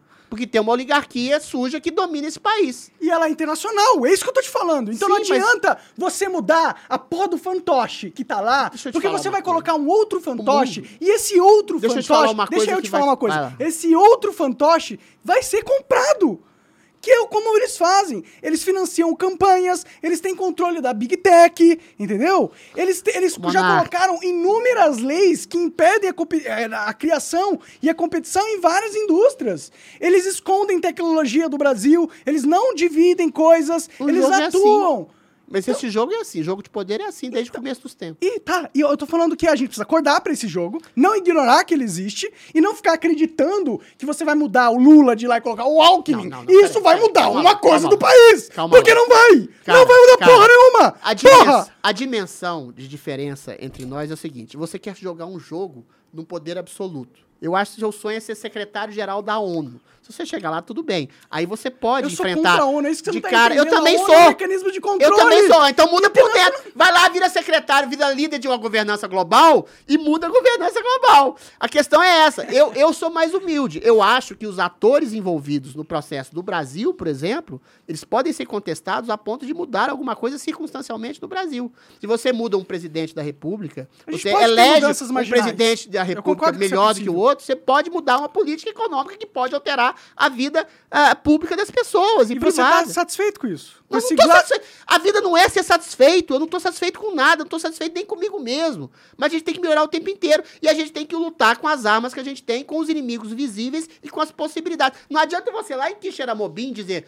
Ah, os Rothschild estão dominando o mundo. O que, que eu poderia fazer contra os Rothschild? Não, você pode mudar o quê? O líder comunitário do seu bairro que está explorando, ou seu, o miliciano que está cobrando lá a gorjeta para você ter um cabo no- na, na, na, na, televisão, o sujeito que está estuprando a filha da vizinha, você denunciar para. Ou seja, exatamente em plano nacional, você pode denunciar um juiz que é eventualmente este- esteja ah, ultrapassando o limite da lei para prender pessoas, para processar pessoas, Você acha, para que, você proibir. acha que você vive nesse mundo? Que Não, cara, todo mundo vive denunciar? nesse mundo. Todo Ah, mundo é? pode Ah, é? fazer isso. Então por que isso não acontece? Mas tá fazendo. Ah, é? Tá? Tá fazendo. Cadê? Cadê? O Marcelo Onde? Van Hatten tem um puta trabalho no Ah, como ele tá deputado lá.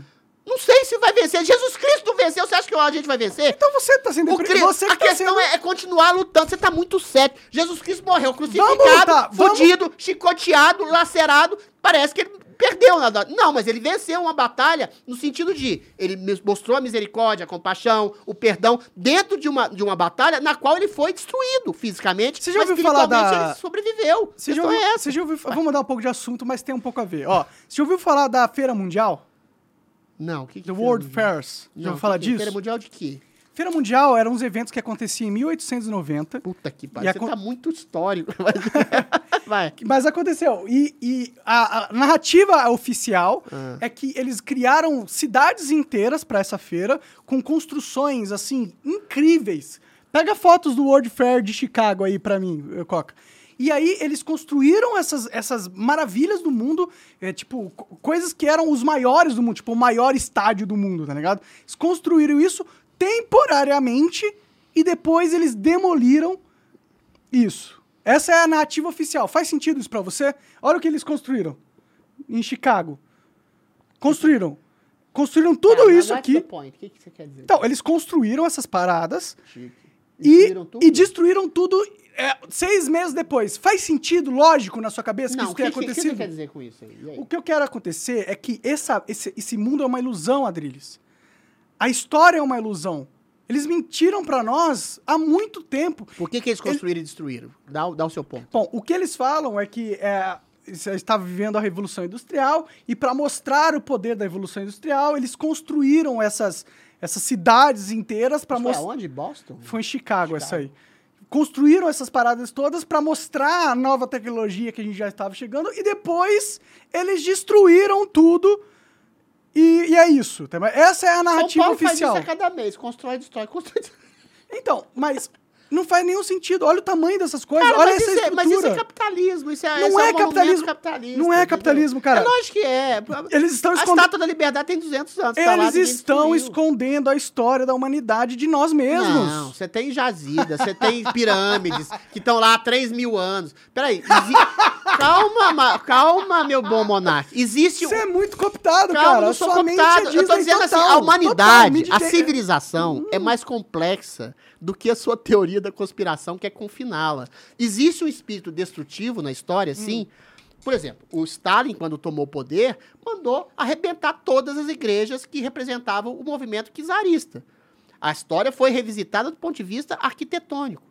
O Stalin mandou apagar, inclusive, figuras históricas da Revolução Se de Stalin 17, fez isso, como Trotsky. lá não, foi, não pode ter acontecido Então, a mesma eventualmente, coisa. no movimento capitalista, pode ser. Isso aqui não vale mais nada. Movimento São capitalista. Paulo faz isso o tempo inteiro. São Paulo é a cidade mais feia do mundo.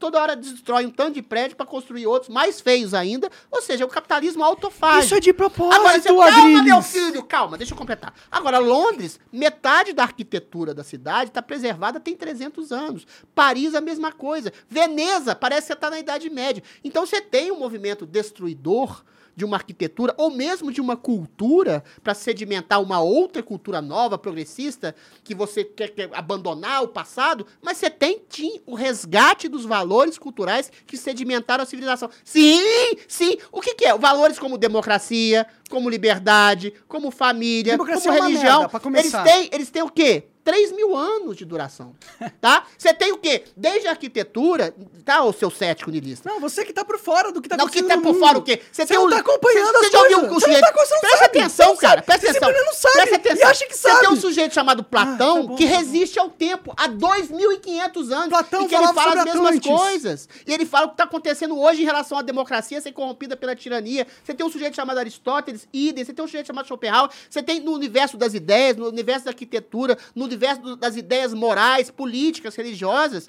instrumentos que são conservados durante séculos ou até milênios que sedimentam a nossa civilização. Você tem movimentos destruidores, agressivos, de poder pelo poder, mas você tem a coisa boa. Então você admite religião, que parte da nossa história foi familiar, um escondida da gente. filosófico. Tem! Mas você Então tem pronto, parte boa. beleza, Você tem a. Grécia antiga que fomentou a Não, ideia da é filosofia, tô- tá lá. Pensa, vamos E pensar tá mais- até hoje, Tá bom, cara. Vamos pensar um pouquinho e mais. sedimenta o ideário humanista que a gente tem até hoje. Eu- eu então, não, não comungo desse ceticismo absoluto seu. A humanidade é assim, é bem e mal, é, é dicotômica É, a vida tá bom, inteira. É bem simples. Ó, o negócio que eu tô Então, falando... combate o Xandão e o Lula que você vai chegar no bem geral. Ah, é. Essa, isso, você acha que isso é inteligente, pô? Não, é a mesma tipo, coisa, não, cara. Não é. não Chegar é um cara que quer te É assassinar, te assaltar e você conseguir eliminá-lo, você já tá fazendo um bem pra humanidade. Que... Quem da que- mesma forma dentro de um país. Se você É a combater mesma coisa quem é que que tá você querendo te prender a arma de quem te assaltou e não prendeu Não, o cara. a- sabe o que você tá dizendo? A mesma coisa chegar um assassino aqui... E você prende de- a faca. Pera, não, presta atenção. E você prende a não, faca. Não, o que, que E você você tá acha dizendo? que você tá Olha o que, você tá dizendo. Olha o que, que você tá dizendo. Chega um assassino com uma faca aqui.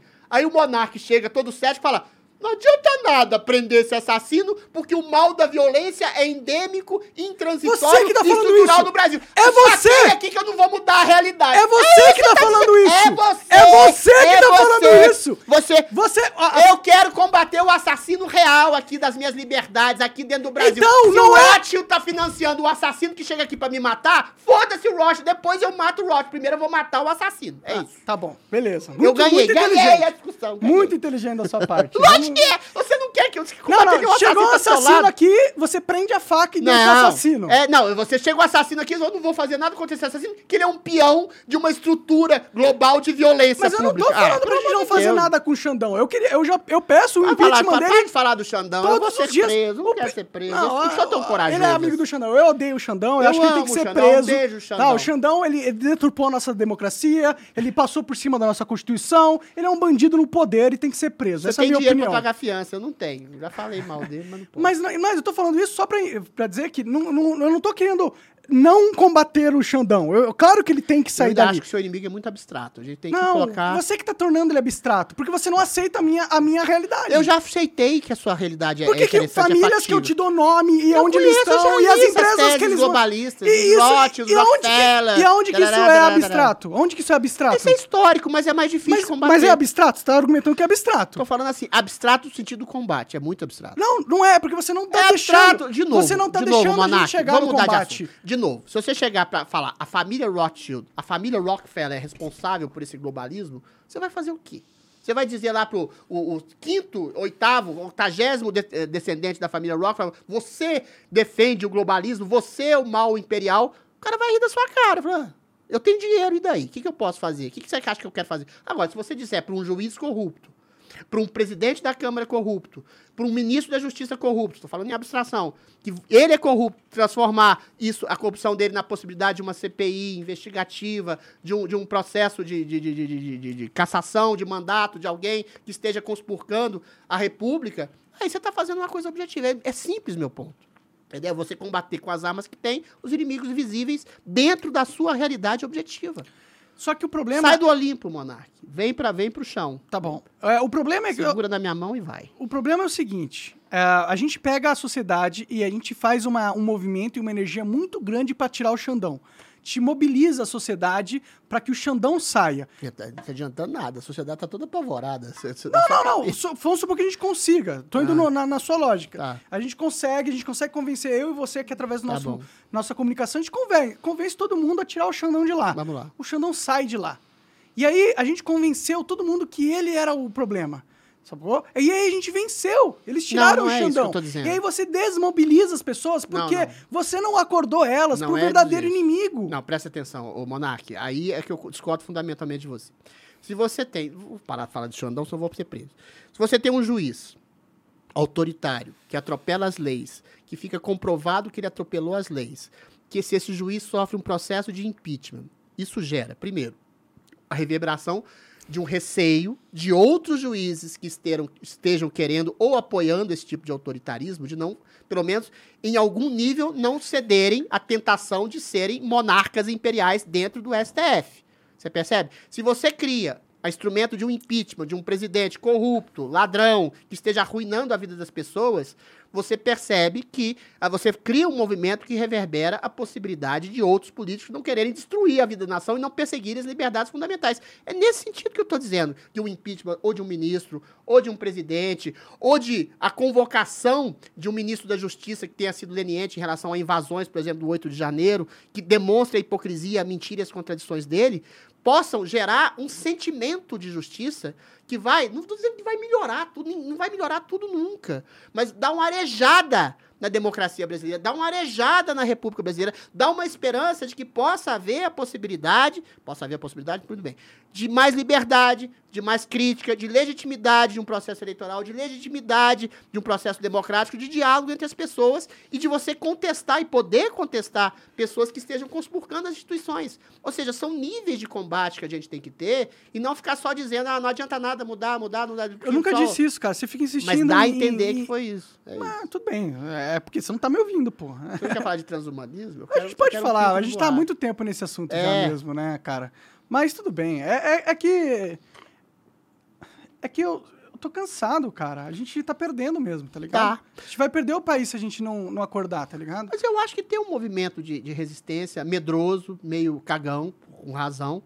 Mas a, a- a- quando eu falo que é preciso que as coisas piorem para melhorar, e as coisas estão piorando, eu acho que isso faz com que a população tome consciência dos absurdos que têm sido cometidos. Mas eu acho que isso é muito. Eu, eu entendo, eu, eu entendo o que você tá falando, mas é- isso é muito otimista da minha parte, entendeu? Não, eu sou realista. Porque a situação piorar muitas vezes foi usado contra o povo. Sim, mas o povo, pior é pro povo. A questão é essa. O triste é isso. Então, não, mas, ó, Deixa ó, isso. por exemplo, no- nos Estados Unidos, em 1800 e pouco, mil- 1870, eu acho, não existia o Banco Central. To- os bancos eram totalmente independentes um do outro, inclusive qualquer banco poderia emitir a sua própria Não moeda. tinha 10 milhões de habitantes naquela época. Não também. tinha 10 milhões de habitantes, tinha bastante Qual, habitantes. qual, qual época? 1890, 1870. É, tinha 10% da população que tem hoje. Mas tinha muita bem. gente, tudo bem.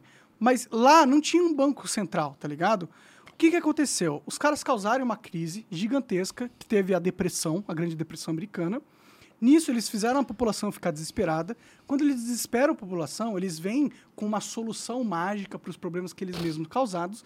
E essa solução normalmente envolve a população ceder o controle para eles, entendeu? Ok. E, e, então, essas coisas vão, vêm acontecendo. Então, você achar que a gente vai, é, quando melhorar, as- quando piorar a situação pra caralho, vai melhorar a situação política, eu não acho que é verdade. Inclusive, essas revoluções coloridas que são em- emplacadas em vários países do mundo, quando as coisas pioram, é aí que os globalistas vêm, inserem a sua máquina política, salva aquela situação em troca de controle.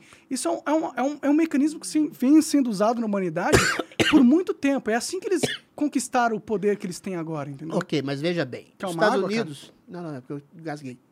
Os Estados Unidos, com todos os problemas e questúnculas que eles têm em relação à Guerra da Secessão, ao New Deal, não precisa nem para 1890, nos anos 30, o país praticamente quebrou e o Estado interviu É num país liberal, cíclico. O capitalismo tem crises cíclicas. Só Propositais. que você está falando de uma crise de capitalismo.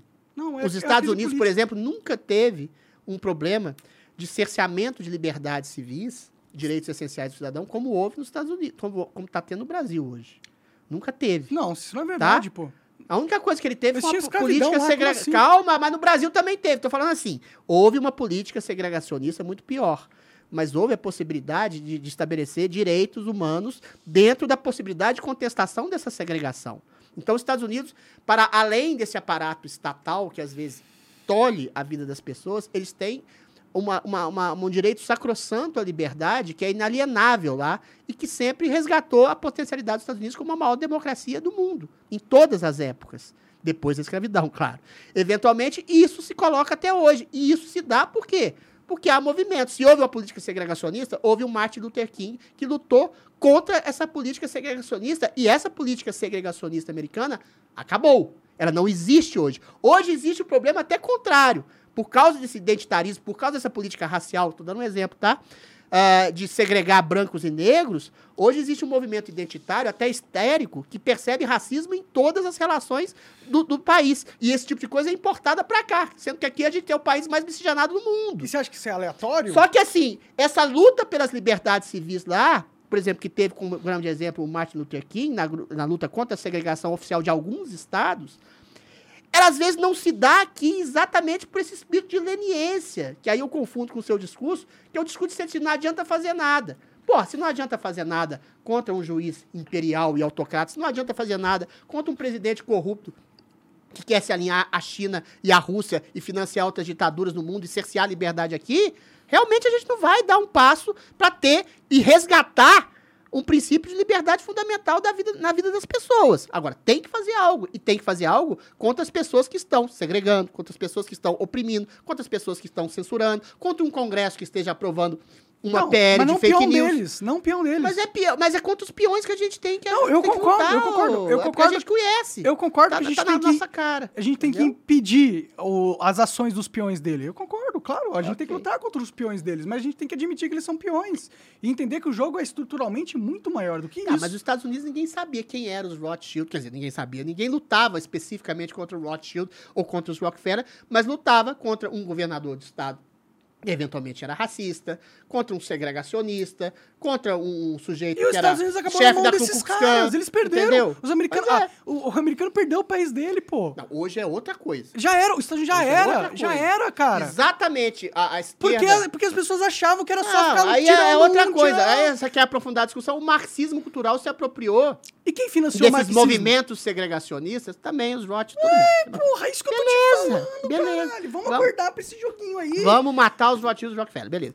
A questão que se coloca é, hoje, por causa desses movimentos segregacionistas, eh, os movimentos do marxismo cultural, que se apropriou exatamente desses preconceitos, movimentos preconceituosos, opressores, que existiam, sim. Eles financiavam. Contra, contra negros, Eles contra gays, pra contra até mulheres. Eu, nem, eu, nem dividir. eu não sou da direita bucéfala, que acha que toda a história do feminismo é igual a do socialismo. Isso é besteira, entendeu? O feminismo, em alguma medida, se adaptou ao esquerdismo, mas por uma questão circunstancial. Se eu vivesse em 1860, como você, na Revolução Industrial, todo mundo ia ser de esquerda, porque o cara trabalhava 18 horas e morria sem férias, sem fim de semana, criança tinha, não tinha direito de, de, de nada. Ou seja, todo mundo seria de esquerda. Mas aí a questão... O que eu tava falando? Nossa, até me perdi. É, eu acho que você tava tentando dizer qual seria a solução pra isso tudo. Tipo, é- Não, eu tô dizendo o que, que eu tava dizendo é o seguinte: é, no- no- no- nos Estados Unidos, todos esses. Ah, lembrei. Todos esses movimentos contra preconceitos reais, contra mulheres, contra negros, contra gays, que nos Estados Unidos foram muito fortes, eles foram apropriados por um marxismo cultural que realmente englobou esses movimentos de divisões e aí percebeu que o marxismo, o que, que o marxismo estruturante faz? Ele joga o proletariado contra os capitalistas. Só que isso nunca funcionou, porque o proletariado quer ser capitalista. O proletariado quer ascender economicamente. E o que aconteceu? Ele ascendeu economicamente. O capitalismo tirou da pobreza 2 bilhões de pessoas nos últimos 50 anos. Tá vendo? Nem tudo é tão ruim assim na história da humanidade. Tirou da pobreza. O capitalismo é que fez a ajuda social a 2 bilhões de pessoas que quem saíram... criou a pobreza antes, né?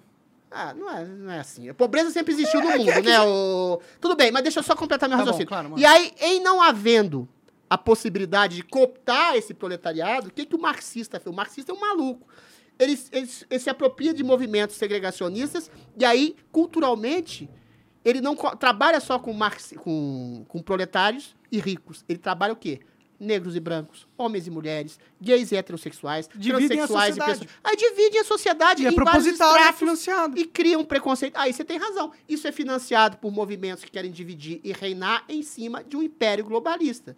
Ou seja, você está repetindo o Olavo de Carvalho. O Olavo de Carvalho falava isso sempre. É, ele, tem, ele tinha razão nisso. Ele tem razão, só que o que eu talvez discorde de você é na possibilidade de lutar, e o Olavo de Carvalho também discordaria de você, na possibilidade de lutar contra agentes reais que sejam peões, que seja o Alexandre de Moraes um peão, que seja o Augusto Aras um peão, que seja o Lula um peão, mas agentes é, é, reais que fomentam a miséria, a divisão, a opressão, a perda da liberdade. Entendeu? Porque não adianta você querer ir na raiz sempre do problema. Mas é assim que a eles é mais controlam a obtusa. gente, entendeu? Porque, ó, eles colocam um testa de ferro lá, que é o Alexandre de Moraes. É um testa de ferro.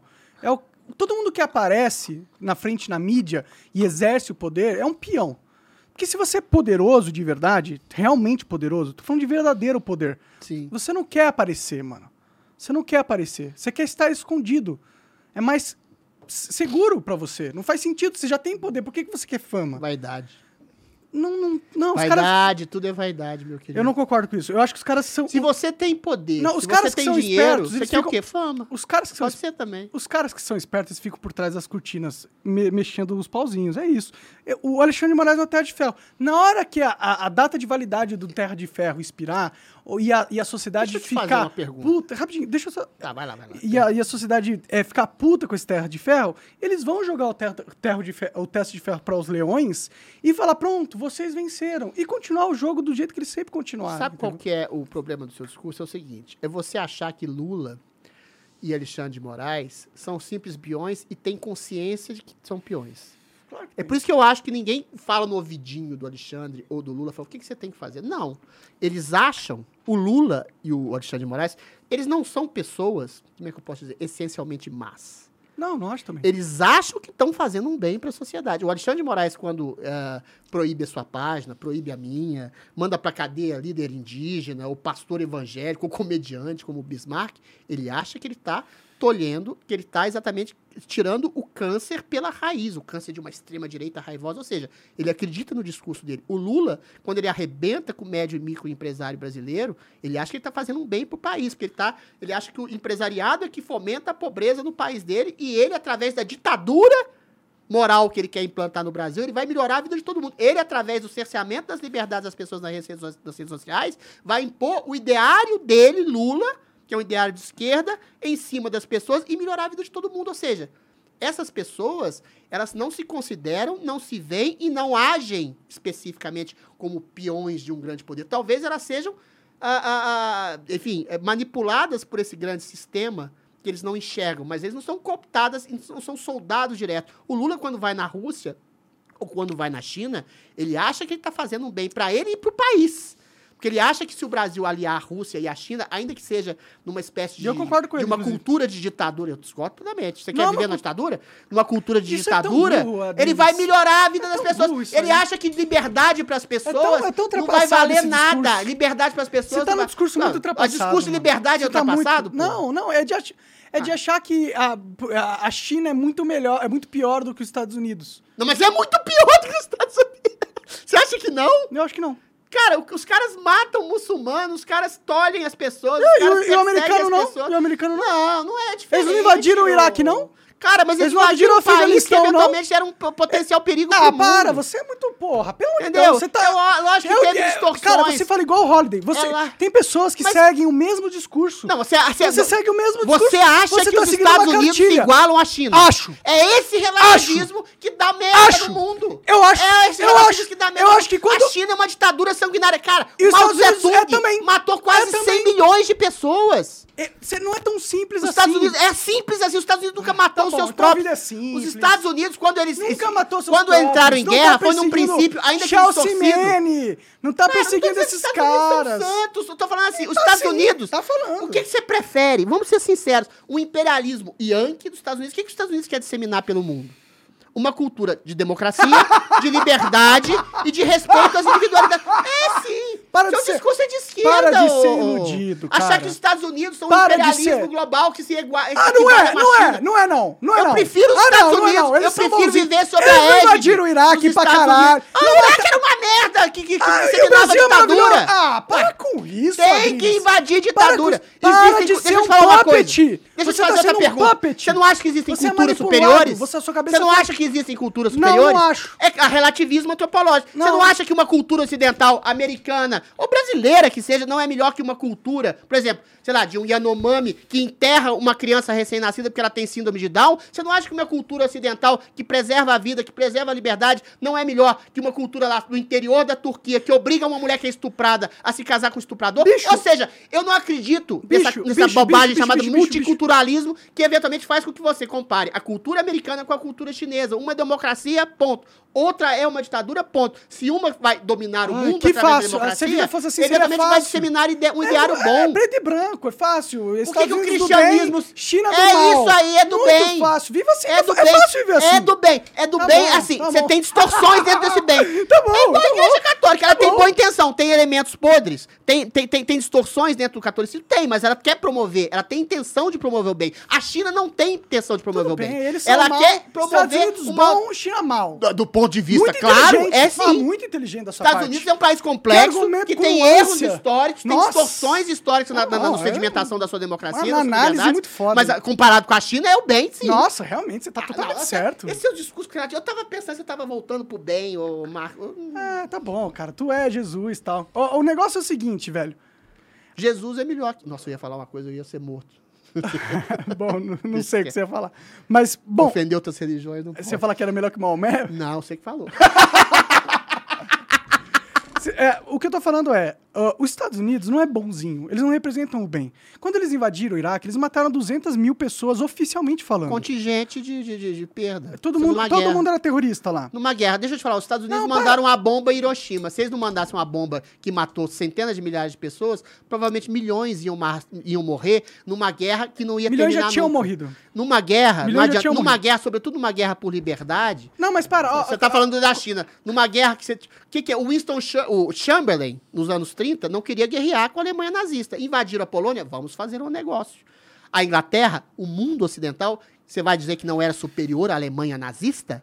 Bom, Era superior à Alemanha nazista. a. Então a Inglaterra tinha o dever de matar, inclusive, alemães, coitados, que eventualmente estavam, eventualmente, promovendo uma Tudo bem, ditadura mas mundial ser- nazista, racista, xenófoba e agressiva. Beleza. Da mesma forma, se os Estados Unidos, em algum momento, entrarem numa guerra contra a China e contra a Rússia, você vai torcer pra quem? Você vai torcer para os Estados Unidos, que é uma democracia Não, liberal. não. Você vai torcer pra Rússia, Eu vou pro torcer Putin? pro Brasil. Ah, pelo amor de Deus, ô. Eu vou torcer de- pro Brasil. Mas isso é geopolítica mesquinha. Não, não, não é, é torcer pro mundo inteligente. ocidental liberal. Pô, o mundo ocidental Entendeu? liberal. Tem que é o mundo ocidental que mantém a gente liberal. na pobreza, É, cara. você tá igual o Chamberlain. Não, não, vamos negociar. Vou negociar aqui, Tá, vou tá bom, negociar tá com os bom. nazistas. Não tem Tá que bom, tá negociar bom. com gente que oprime Vamos esquecer pessoas. a Segunda Guerra Mundial um pouquinho. Mas ele é um bom exemplo. Tá bom, é um bom exemplo. Eu, e eu concordo. E Tinha os Estados Unidos é melhor Tinha que- que derrotar os nazistas mesmo. Eu concordo com isso. Mas. É, exatamente. Tem que derrotar, Tá, derrotar tudo os bem, chineses. mas a China não é nazista, cara. Ó, peraí. Não é nazista, mas Pera tem um princípio falar, ditatorial. cara. Como que- como que que os Estados Unidos não têm. Você quer ganhar o argumento porque você não deixa eu falar os meus? Vai lá, vai lá. É essa a estratégia? Porque se for, tá bom, Tá você bom, ganhou, lá, você é mais inteligente, você tá certo em tudo. Eu te dou isso, cara, seis, mas eu quero ter uma conversa Então com você. Eu quero a gente explorar as coisas de verdade. Exploremos. Porque eu não tenho a menor vontade de ganhar de você em nada, mano. Cara, porra, que. Que... Ó, o o Adriles é muito mais inteligente que eu, muito mais Eu esperto. não tô ele tá fazendo certo- isso por vaidade. Cara, eu só tô tentando da gente construir Então é, um, um diálogo aqui, tá Então ligado? lá. O, pô, o, os Estados Unidos invadiu o Vietnã, ele jogou gás mostarda. Ele não precisava fazer isso. Quando ele invade o Iraque, ele não precisava ter invadido o Iraque, tá bom? Quando ele invade o Afeganistão e depois de- arma os, os- os o Talibã e deixa na mão deles, eles não precisavam fazer isso. Quando os Estados Unidos e a Europa trocam a, a liderança do Irã e colocam o Ayatollah, que hoje eles odeiam, eles não precisavam fazer isso. Então, tá. a- o, o Estado, e o que eu tô te falando, os Estados Unidos não é uma peça benevolente dentro do, do, é uma peça egoísta, que se importa apenas com eles mesmos. Não. Igual a China, eu também não tô colocando a China como um agente benevolente. Mas o que eu tô falando é que, na geopolítica, não existe um mocinho e vilão, cara. É Não, você quer que eu possa dizer agora? Tá, é, tá, tá, mas é que não é verdade, pô. É verdade. Por quê? Hum. Você tem, por exemplo, o contexto do Vietnã, um contexto de Guerra Fria. Você tinha a Rússia, você tinha os Estados Unidos. Você tinha dois princípios e modelos culturais de domínio mundial. Uma era uma democracia, uma era uma ditadura, uma era uma democracia liberal capitalista, outra era um modelo autocrata soviético de imposição da vontade de um Estado sobre todos os cidadãos. Mas é, os Estados Se é você a mesma tem, se coisa, você cara. concorda, de se você concorda, e a gente já concordou sobre isso, que existe uma disputa imperial pelo poder no mundo, Hum. se tem uma superpotência econômica que sed- sedimentada em valores como democracia, em valores cristãos, como compaixão, misericórdia, perdão, acolhimento ao próximo, sem que tenha um autoritarismo implícito, se você tem essa democracia pujante, economicamente, belicamente pujante, que queira vender e propagar essa democracia, ainda que com. Mas é isso que peraí, tá ainda que errado, com cara. interesses Você tá econômicos. factualmente errado. Eventualmente, eu vou torcer. Os- Eu, eu, eu, dou, mano. eu dou a salvaguarda dos Estados Unidos serem o xerife do mundo. Porque a maioria das culturas do mundo é uma merda. Por que, que a ONU é uma merda, que você concordou comigo? Porque a ONU quer dar voz a todas as culturas nesse universo multicultural. É por isso e que a a é maioria das merda? culturas é uma merda. Ah, e aí cara. você me desculpe. Ah, a cultura bem. americana. Você tá muito- A cultura americana é melhor que a cultura da- do, do- do sul da Turquia, tô lembrando aqui, que obriga a mulher estuprada a casar com estuprador. A cultura americana, com a sua democracia, com as suas imperfeições, é melhor ah, que uma cultura Yanomami, que enterra crianças recém-nascidas com síndrome de Down. Então existe uma guerra, de uma espécie de darwinismo cultural, em que melhores elementos culturais vencem. E os melhores elementos culturais da nossa sociedade moderna, ocidental, são hoje a democracia, o cristianismo, o acolhimento, o perdão ao próximo, a própria princípio de tolerância. Tolerância à cultura diferente, tolerância a culturas distintas, mas você não pode tolerar, que é o que acontece com esse relativismo moral antropológico, quem queira te Você que destruir. tá fazendo relativismo. Quem queira te destruir. O que, Você que tá acontece? fazendo. com a- Por que a França tá uma merda? Porque eles abriram toda sorte de portas para movimentos terroristas que odeiam e desprezam a própria cultura francesa.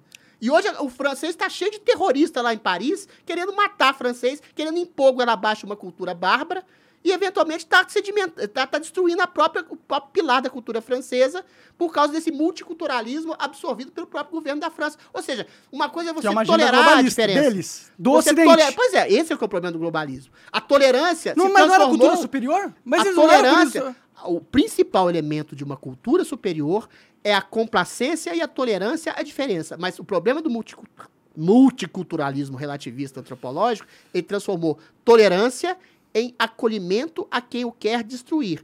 Um, um sujeito lá, um xiita lá do, como é que chama? Do Hezbollah, ele não quer saber se o Je- seu Jesus Cristo é igual ao Maomé dele. Ele quer te matar porque ele quer impor a religião. Um terrorista, tá? Tô falando que é um islâmico Ah, tá. um terrorista. Ele, ele quer impor a religião dele, a cultura dele, a sua, porque ele te acha um ser involuído, inferior a ele, e para que isso seja possível, para impor a cultura dele, ele vai querer te matar. E aí você vai ser tolerante com um cara assim? Da mesma forma Não, da então- Rússia. então, a Rússia e a todo China. mundo Se eles querem dominar No o Iraque mundo... era terrorista. Então é a questão Todo do mundo no. Vietnã, Vietnã era Iraque terrorista. é- eram, é, eles consideravam então, uma ameaça à democracia jogam gás dentro mostarda da, da, do nos Oriente vietnamita, estupra vietnamita. Cara, eu não tô é dizendo tudo que numa guerra é todo mundo tudo é moralmente Na guerra ninguém é santo. Eu tô dizendo que numa guerra Mas é, todo então, mundo você tá dizendo uma que um é melhor coisa. que o outro. Você tá dizendo que Não, é, é, santo. os Estados tu tá Unidos são melhores que o é Iraque. Os Estados Unidos são melhores que o Iraque. Não são. E a não questão é, não não disputa geopolítica, Não são, sim. É tudo filho da puta Ah, você, vai, você vai é viver inteiro. puta. Onde você quer viver? Você quer viver ou em Nova York? Eu prefiro viver no Brasil. Ah, deixa de ser mentiroso. Eu prefiro viver em Nova York. Deus. Você tava querendo voltar, voltar pra... Pois é. Na hora, na hora do vamos ver, o cara vai pra Nova York, vai pra Londres, vai lá pro Mas, interior do mas Oriente você Médio. tem que fazer uma diferença. Vai pra Teherã, vai pro Tá, Irã mas, lá. ó, o Adriles, Ahmadinejad lá, que, Adriles, que apedreja mulher que não entende de véu. Adriles, Vai pra lá, então, Você tem ué. que fazer uma diferenciação Eu entre... tô fazendo. Calma, você não sabe o que eu tô falando, você não sabe. Você responde sem saber, pô. que é a diferenciação cultural. Não, é, você tem que fazer uma Você diferença. que tem que fazer. Não, eu não, mas eu não tô falando isso. É que você, Tá bom, você é um cara muito inteligente, tá ligado? E você tem uma mente muito criativa e rápida, tá ligado? Só que, é, por isso, você acaba criando é, mo- modelos na sua mente do que eu tô tentando falar que não são verdadeiros. Lá, então- E aí você faz um, um contra-argumento ao que você Não, acha você tá que dizendo que não existem diferenças culturais básicas que Não, promovam não tô- uma cultura superior à outra. Eu tô dizendo que existem sim. Tudo bem. O que eu tô falando é que na guerra, na geopolítica, não existe essa de superioridade moral. É tudo interesse político. Quando o, o, o Vietnã é invadido, quando o Iraque é invadido, quando o Afeganistão é invadido, você tem, obviamente, claro, a noção de que eles não estão invadindo para transformar numa democracia. Tanto que nenhum deles viraram uma democracia. Se esse foi o objetivo deles realmente, eles foram muito fracos, muito ruins no objetivo deles. Mas a verdade é que esse não era o objetivo deles. Quando eles entram ali, eles não querem trazer valores melhor por causa da cultura superior que eles têm. Não, eles querem destruir a região porque faz parte do jogo político deles para dominar os petróleos que tem ali, entendeu? E para fazer desestabilizar o Oriente Médio, para que ele não se organize e não faça eventualmente uma, uma rivalização no cenário político geopolítico com os Estados Unidos, que é o mesmo motivo porque eles mantêm o Brasil como colônia e impede o desenvolvimento do Brasil. Pelo mesmo motivo que eles apoiaram é, é, revoluções aqui no Brasil, apoiaram ditadura não só no Brasil, como em outros países. Está documentado que eles tinham uma empresa de fruta, a United Fruits Company, e essa empresa de fruta queria dominar certas que- terras em certos países. Quando os países deci- decidiram nacionalizar essas terras, eles foram invadidos ou, ou, ou ou tiveram uma revolução. Tudo planejado pelos americanos, não por uma noção de cultura superior, e sim pelo, por um política, por poder, para dominar as regiões e garantir a superioridade política, não cultural, a superioridade política e estratégica dos Estados Unidos sobre todas as nações do mundo. Uma- Quando eu falo que a China é- não é pior do que os Estados Unidos, é exatamente isso que eu estou falando. Cada um está lutando pelos seus interesses. Os Estados Unidos era o cara com a vantagem. Por isso ele ganhou, por isso ele criou a cultura que hoje você absorveu e por isso que você pensa dessa forma. Mas a verdade é que é, não existe mocinhos nem vilões nesse mundo, não. É tudo interesse. É tudo guerra mesmo. É tudo briga, eu tiro porrada de bomba. E colocar os Estados Unidos como um agente moralizador do mundo ou um protetor de, de culturas ocidentais só não é verdade. E é a narrativa que eles tentam vender pra gente para justificar todas as maldades que eles fizeram em benefício próprio. Os Estados Unidos invadiram uma democracia liberal? Já invadiram Já, o Brasil. Canadá? O Não, Brasil, ele, ele- ele era uma democracia, virou ditadura. Não, não foi por causa dos Estados Unidos. Eles, eles financiaram, sim. Você o quer- você quer- nessa presidente, história? o próprio presidente Kennedy, Tá, vamos lá. ele, ele admitiu em... Não, Kennedy morreu em 63. O golpe foi em 64. Mas eh, não- alguém Calma, teve, calma lá. teve um presidente que admitiu que eles estavam trabalhando Tá, sim. eu sei. É, é documentado. Tá, Isso- isso deixa é eu um te falar fato, uma isso coisa. é um Você fato. quer falar sobre o Brasil? fato. Vamos falar sobre. Primeiro, eu acho indistinguível você ter uma guerra geopolítica por poder sem ter um elemento cultural indistinguível dentro desse poder, dentro desse país que quer alicerçar seu poder. Então, para mim, é muito simples. Os Estados Unidos nunca invadiram uma democracia liberal. Ah. Invadiram o quê? O Afeganistão para implantar, tentar implantar uma Então, se democracia não há lá. uma democracia, Peraí, agora deixa eu falar. invadir Eventualmente, talvez com interesses do petróleo do- da região, etc. Claro, Invadiram pô, o Iraque, o Irã, da mesma forma também, para estabelecer um domínio hegemônico de um princípio cultural americano, democrático, assim como o Vietnã. Não, para, Pode isso é mentira. Calma lá, Eles cara. calma lá no poder, como que é tinha democrático? armas, tinha um relatório de armas. Pode ser Não, falso, pode Irã, ser Irã. No Irã, Iraque, eles é. fizeram uma, uma revolução e colocaram um líder religioso Pois é, autocrata. Em prol da democracia, se isso faz sentido pra você, cara. Em, Em prol da democracia. São xerifes do Para. princípio cultural. No caso do Brasil, calma, deixa eu terminar. Não, eu não acredito. Deixa eu terminar. Cara. Deixa eu terminar. Por que, que você não consegue No Brasil, no Brasil, você, vamos- você quer complexar? Pensa fora da caixa, porque- Não, mas mano. você tá, você Você tá tá colocando. limitado, Peraí, caralho, agora deixa eu terminar. Você falou pra caralho. Você- Você tá, Porra, você tá tá alimentando sacanagem. uma série de clichês históricos que a esquerda Você que tá aqui trazendo clichês. Calma, Esse calma. papo eu já ouvi com vários caras. deixa eu te É falar. sempre o mesmo Deixa papo. eu te falar, O vamos- mesmo discurso Vamos decorado. falar aqui em no Brasil, os Estados Unidos realmente alimentaram uma ditadura militar aqui. Por quê? Porque havia um contraponto da possibilidade de uma ditadura militar de esquerda, Ah, é. patrocinado pela União Soviética. Ah, é. todos, Existe. todos. Você pergunta pro Gabeira. Pergunta pro Fernando Gabeira, traz ele aqui um dia e pergunta assim: vocês lutavam por liberdade em 64 ou no movimento armado com Marighella de 67, 68? Ele vai dizer que não. Eles queriam uma ditadura aos moldes da ditadura stalinista na União Soviética. Então você não pode ser simplório e dizer, ah, os Estados Unidos alimentaram o golpe de 64. Não, eles alimentaram a possibilidade de um contragolpe contra um governo que estava cedendo aos apelos e interesses, olha só a abstração, aos interesses soviéticos. Essa é a narrativa oficial que você Os comprou. Estados Unidos, por exemplo, a União Soviética alimentou Cuba durante 50 anos porque queria ter suas ogivas nucleares apontadas para os Estados Unidos ao lado de Miami, ao lado da Flórida. Ou seja, existe uma disputa geopolítica que realmente, aí você tem um pouco de razão, ela é suja. Mas no, no- no- no- último objetivo, aí você tem que ponderar, cara, qual é a cultura melhor. A gente volta ao começo da história. O que, que é pior? Você ser dominado por um império americano, que tem por valores básicos a democracia e a liberdade, ou por um império soviético, que tem por valores básicos a autocracia, a ditadura e o sufocamento das liberdades essenciais do cidadão. Aí quando você compara, por isso que eu fico putinho, quando você compara Pô, a- os Estados Unidos com a eles Rússia, a ou a- os Estados Unidos com a China, pessoas. aí é loucura. É Censuraram que é pessoas, calaram, Hein? censuraram. Quê? Cara, a verdade é que a gente não tem que fazer essa escolha. O Qual tirano a gente que quer? Mas não é tirano, o americano não é tirano. Não, não, eles Se são você super fica na legais. sua lá, faz sua democracia, você fica tranquilo. Ah, é? Você, você para. É Adriles. Eventualmente você tem Adriles, elementos a gente é adulto, errados. cara. Você não tá conversando com um idiota aqui, porra. Vai pra Teherã, vai lá pra Moscou, então não vai pra Nova York.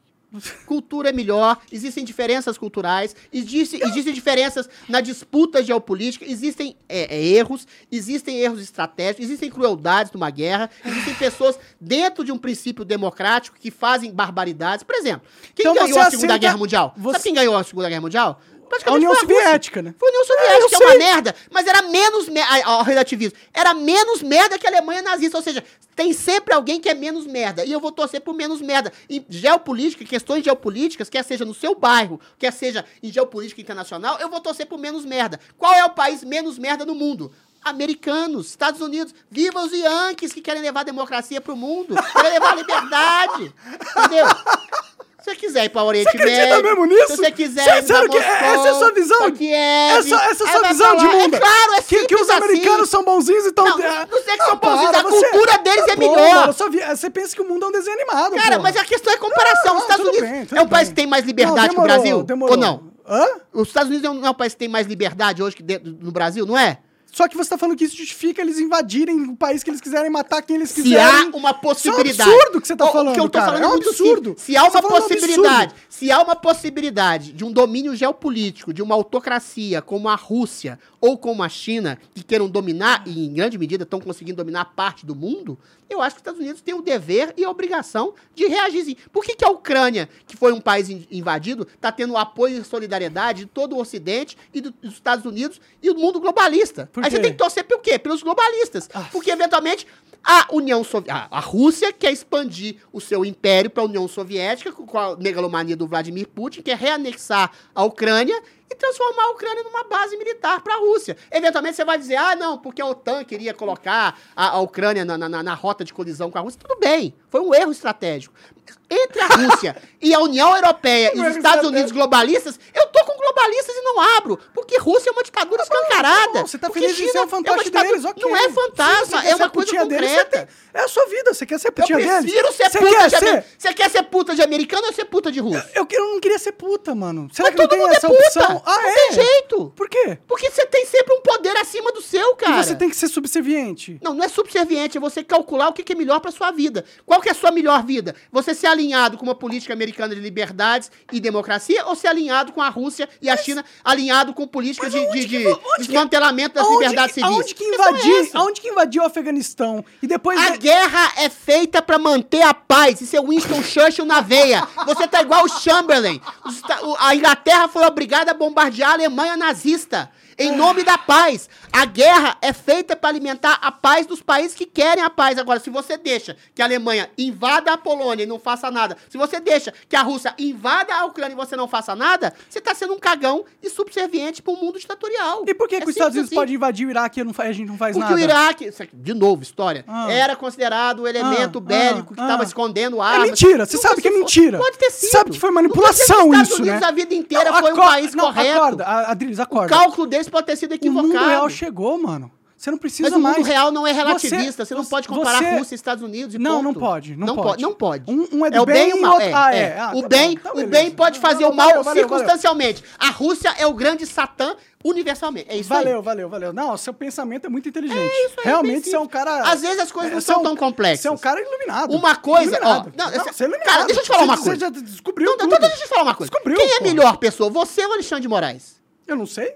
Eu acho que você. Você já, já tive o Você tem seus teve? equívocos? Eu já tive. A, a- Você tem fui, os seus Eu já fui colocado na mesma exposição de, de, de, de tentações que ele. Ah, você não sabe? Você, É você não me conhece. Eu Você conheço não me você o conhece. suficiente um dizer se você fosse o ministro do STF, você não tentaria censurar, prender, perseguir, calar e, e- e massacrar as pessoas. E se eles têm uma arma política É na a mesma coisa entre países. Você é um sujeito cheio de erros. Tô vendo alguns aqui, inclusive. Claro. Você é um sujeito cheio de perfeito, equívocos. Equívocos morais, equívocos racionais, ef- equívocos logísticos. Mas você não é uma pessoa essencialmente má. Você concorda comigo? Não, você é uma concordo. pessoa melhor que o Jack, o Estripador. Você é uma pessoa melhor que o Adolf Hitler. Você é uma pessoa melhor que o Alexandre de Moraes. E eu acho que você é uma pessoa melhor que o Lula. É a mesma coisa um país, cara. Os Estados Unidos têm erros. Erros factuais de estratégia, de invasões equivocadas, de manutenção equivocada de uma guerra, como foi no caso do Vietnã, ficou 10 anos lá cagando e andando. Ou seja, mas no ponto de vista de uma liberdade, de uma defesa de liberdades essenciais do cidadão, eles são um país melhor do que a Rússia. Eles são uma- um país melhor do que a China. Assim como você, meu bom monarca, é uma pessoa melhor do que o Alexandre de Moraes. É simples assim. Eu não acho que é simples. É simples assim. Eu preferia ter você como meu ditador, como meu presidente, como meu juiz do STF, do que o Alexandre de Moraes. Mas ninguém Eu prefiro ser- ter como xerife do mundo um país que defende liberdade ninguém e tem que democracia. ser o xerife do Unidos. mundo. Mas tem que ter, porra, porque tem gente ruim. O Estado é feito para que haja xerifes. O Estado é feito para que o cara que é mais forte não estupre a menininha. O Estado é feito para que o criminoso não roube a propriedade privada do seu vizinho. É por isso que o Estado existe. Uhum. Porque a natureza humana é essencialmente competitiva. Aí o mais forte come o mais fraco. O mais forte pega a mulher do mais fraco. Ou seja, o Estado existe exatamente porque você percebe que a natureza humana é injusta. É o Estado cria o quê? Uma justiça universal que está dentro do ser humano, intuída pelo ser humano, para coibir a possibilidade do ser humano fazer injustiça. Essa é a beleza da fundação do Estado Tem moderno. funcionado dessa forma? Mas melhora. Você quer voltar para a pré-história? Quero. Ah, então tá. Todo mundo come todo mundo, todo mundo estupra todo mundo, todo mundo mata todo mundo. Essa é a Você pré-história. tava na pré-história Agora, o Estado tem assim distorções. mesmo? O Estado brasileiro hoje é distorcido. O Estado, a Grécia. o Estado lá da Turquia é uma não merda. Não acontecia isso na Grécia antiga. Esse mundo hipotético, Ah, pré-histórico. 90% da Grécia era escravo, rapaz. O Estado sempre vai ter E a gente não é escravo ainda? Não, mas aí é relativo, ô, Monark. O mundo hoje, vamos ser sinceros, é muito melhor do que 100 anos atrás. Hoje não tem escravização formal no Brasil. A mulher tem direito à herança, a mulher tem direito a trabalho, você tem direito a sufrágio universal, você tem chuveiro com água elétrica, que nem o rei mais rico do século XVII tinha. Ou seja, até o século XX, o mundo era uma merda para todo mundo.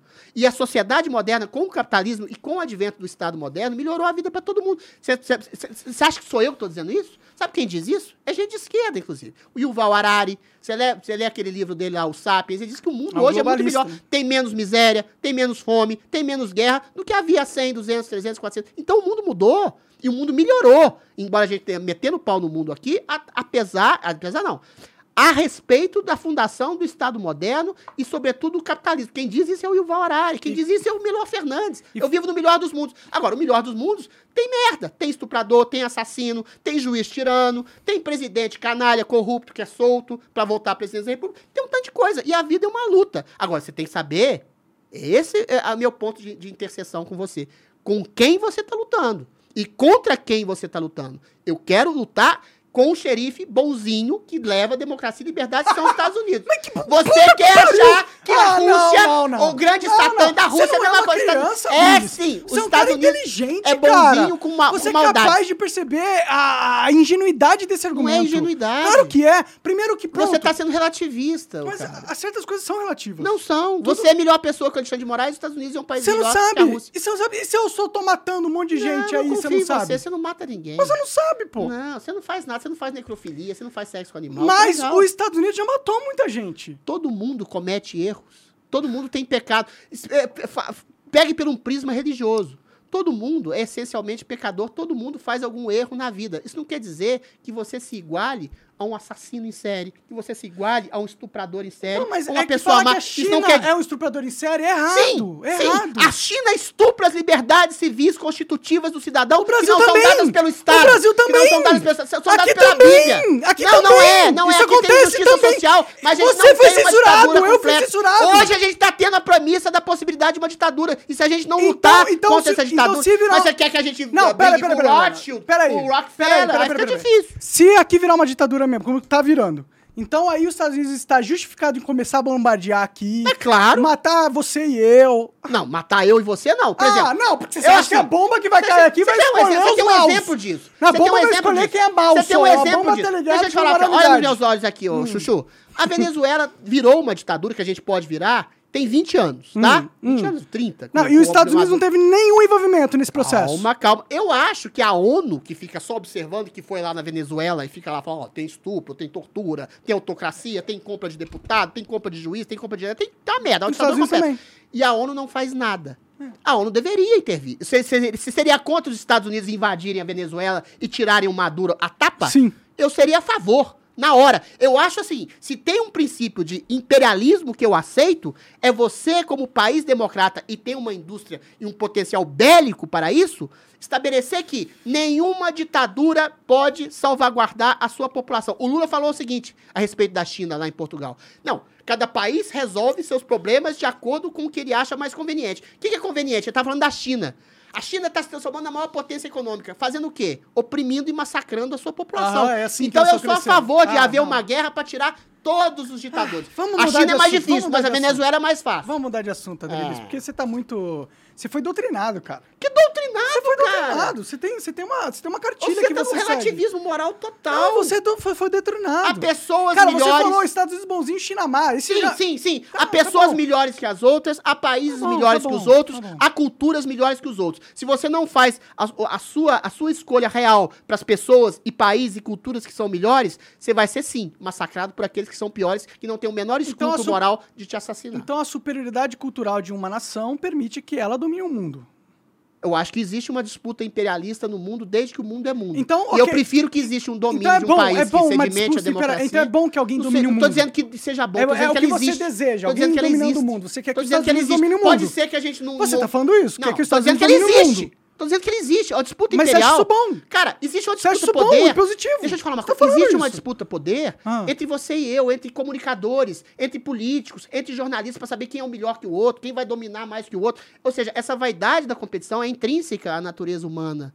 Percebe? Isso se dá entre países, isso se dá da natureza humana. Pode ser que algum tipo Eu de concordo utopia com futura, você, mas não tô os é países bem e outro queiram, mal. queiram saber dos- das outras culturas. Você é mal? Não. Eu sou mal? Não. A gente tá discordando. E eventualmente, eu tô dizendo, os Estados Unidos é essencialmente mal? É isso que eu tô querendo te falar. Eu não tô falando isso. Agora, eu você acho que tá falando os que ele é Estados Unidos- essencialmente bem, bom. Não, essencialmente bem. Eu tô falando assim, você é essencialmente bom? Não.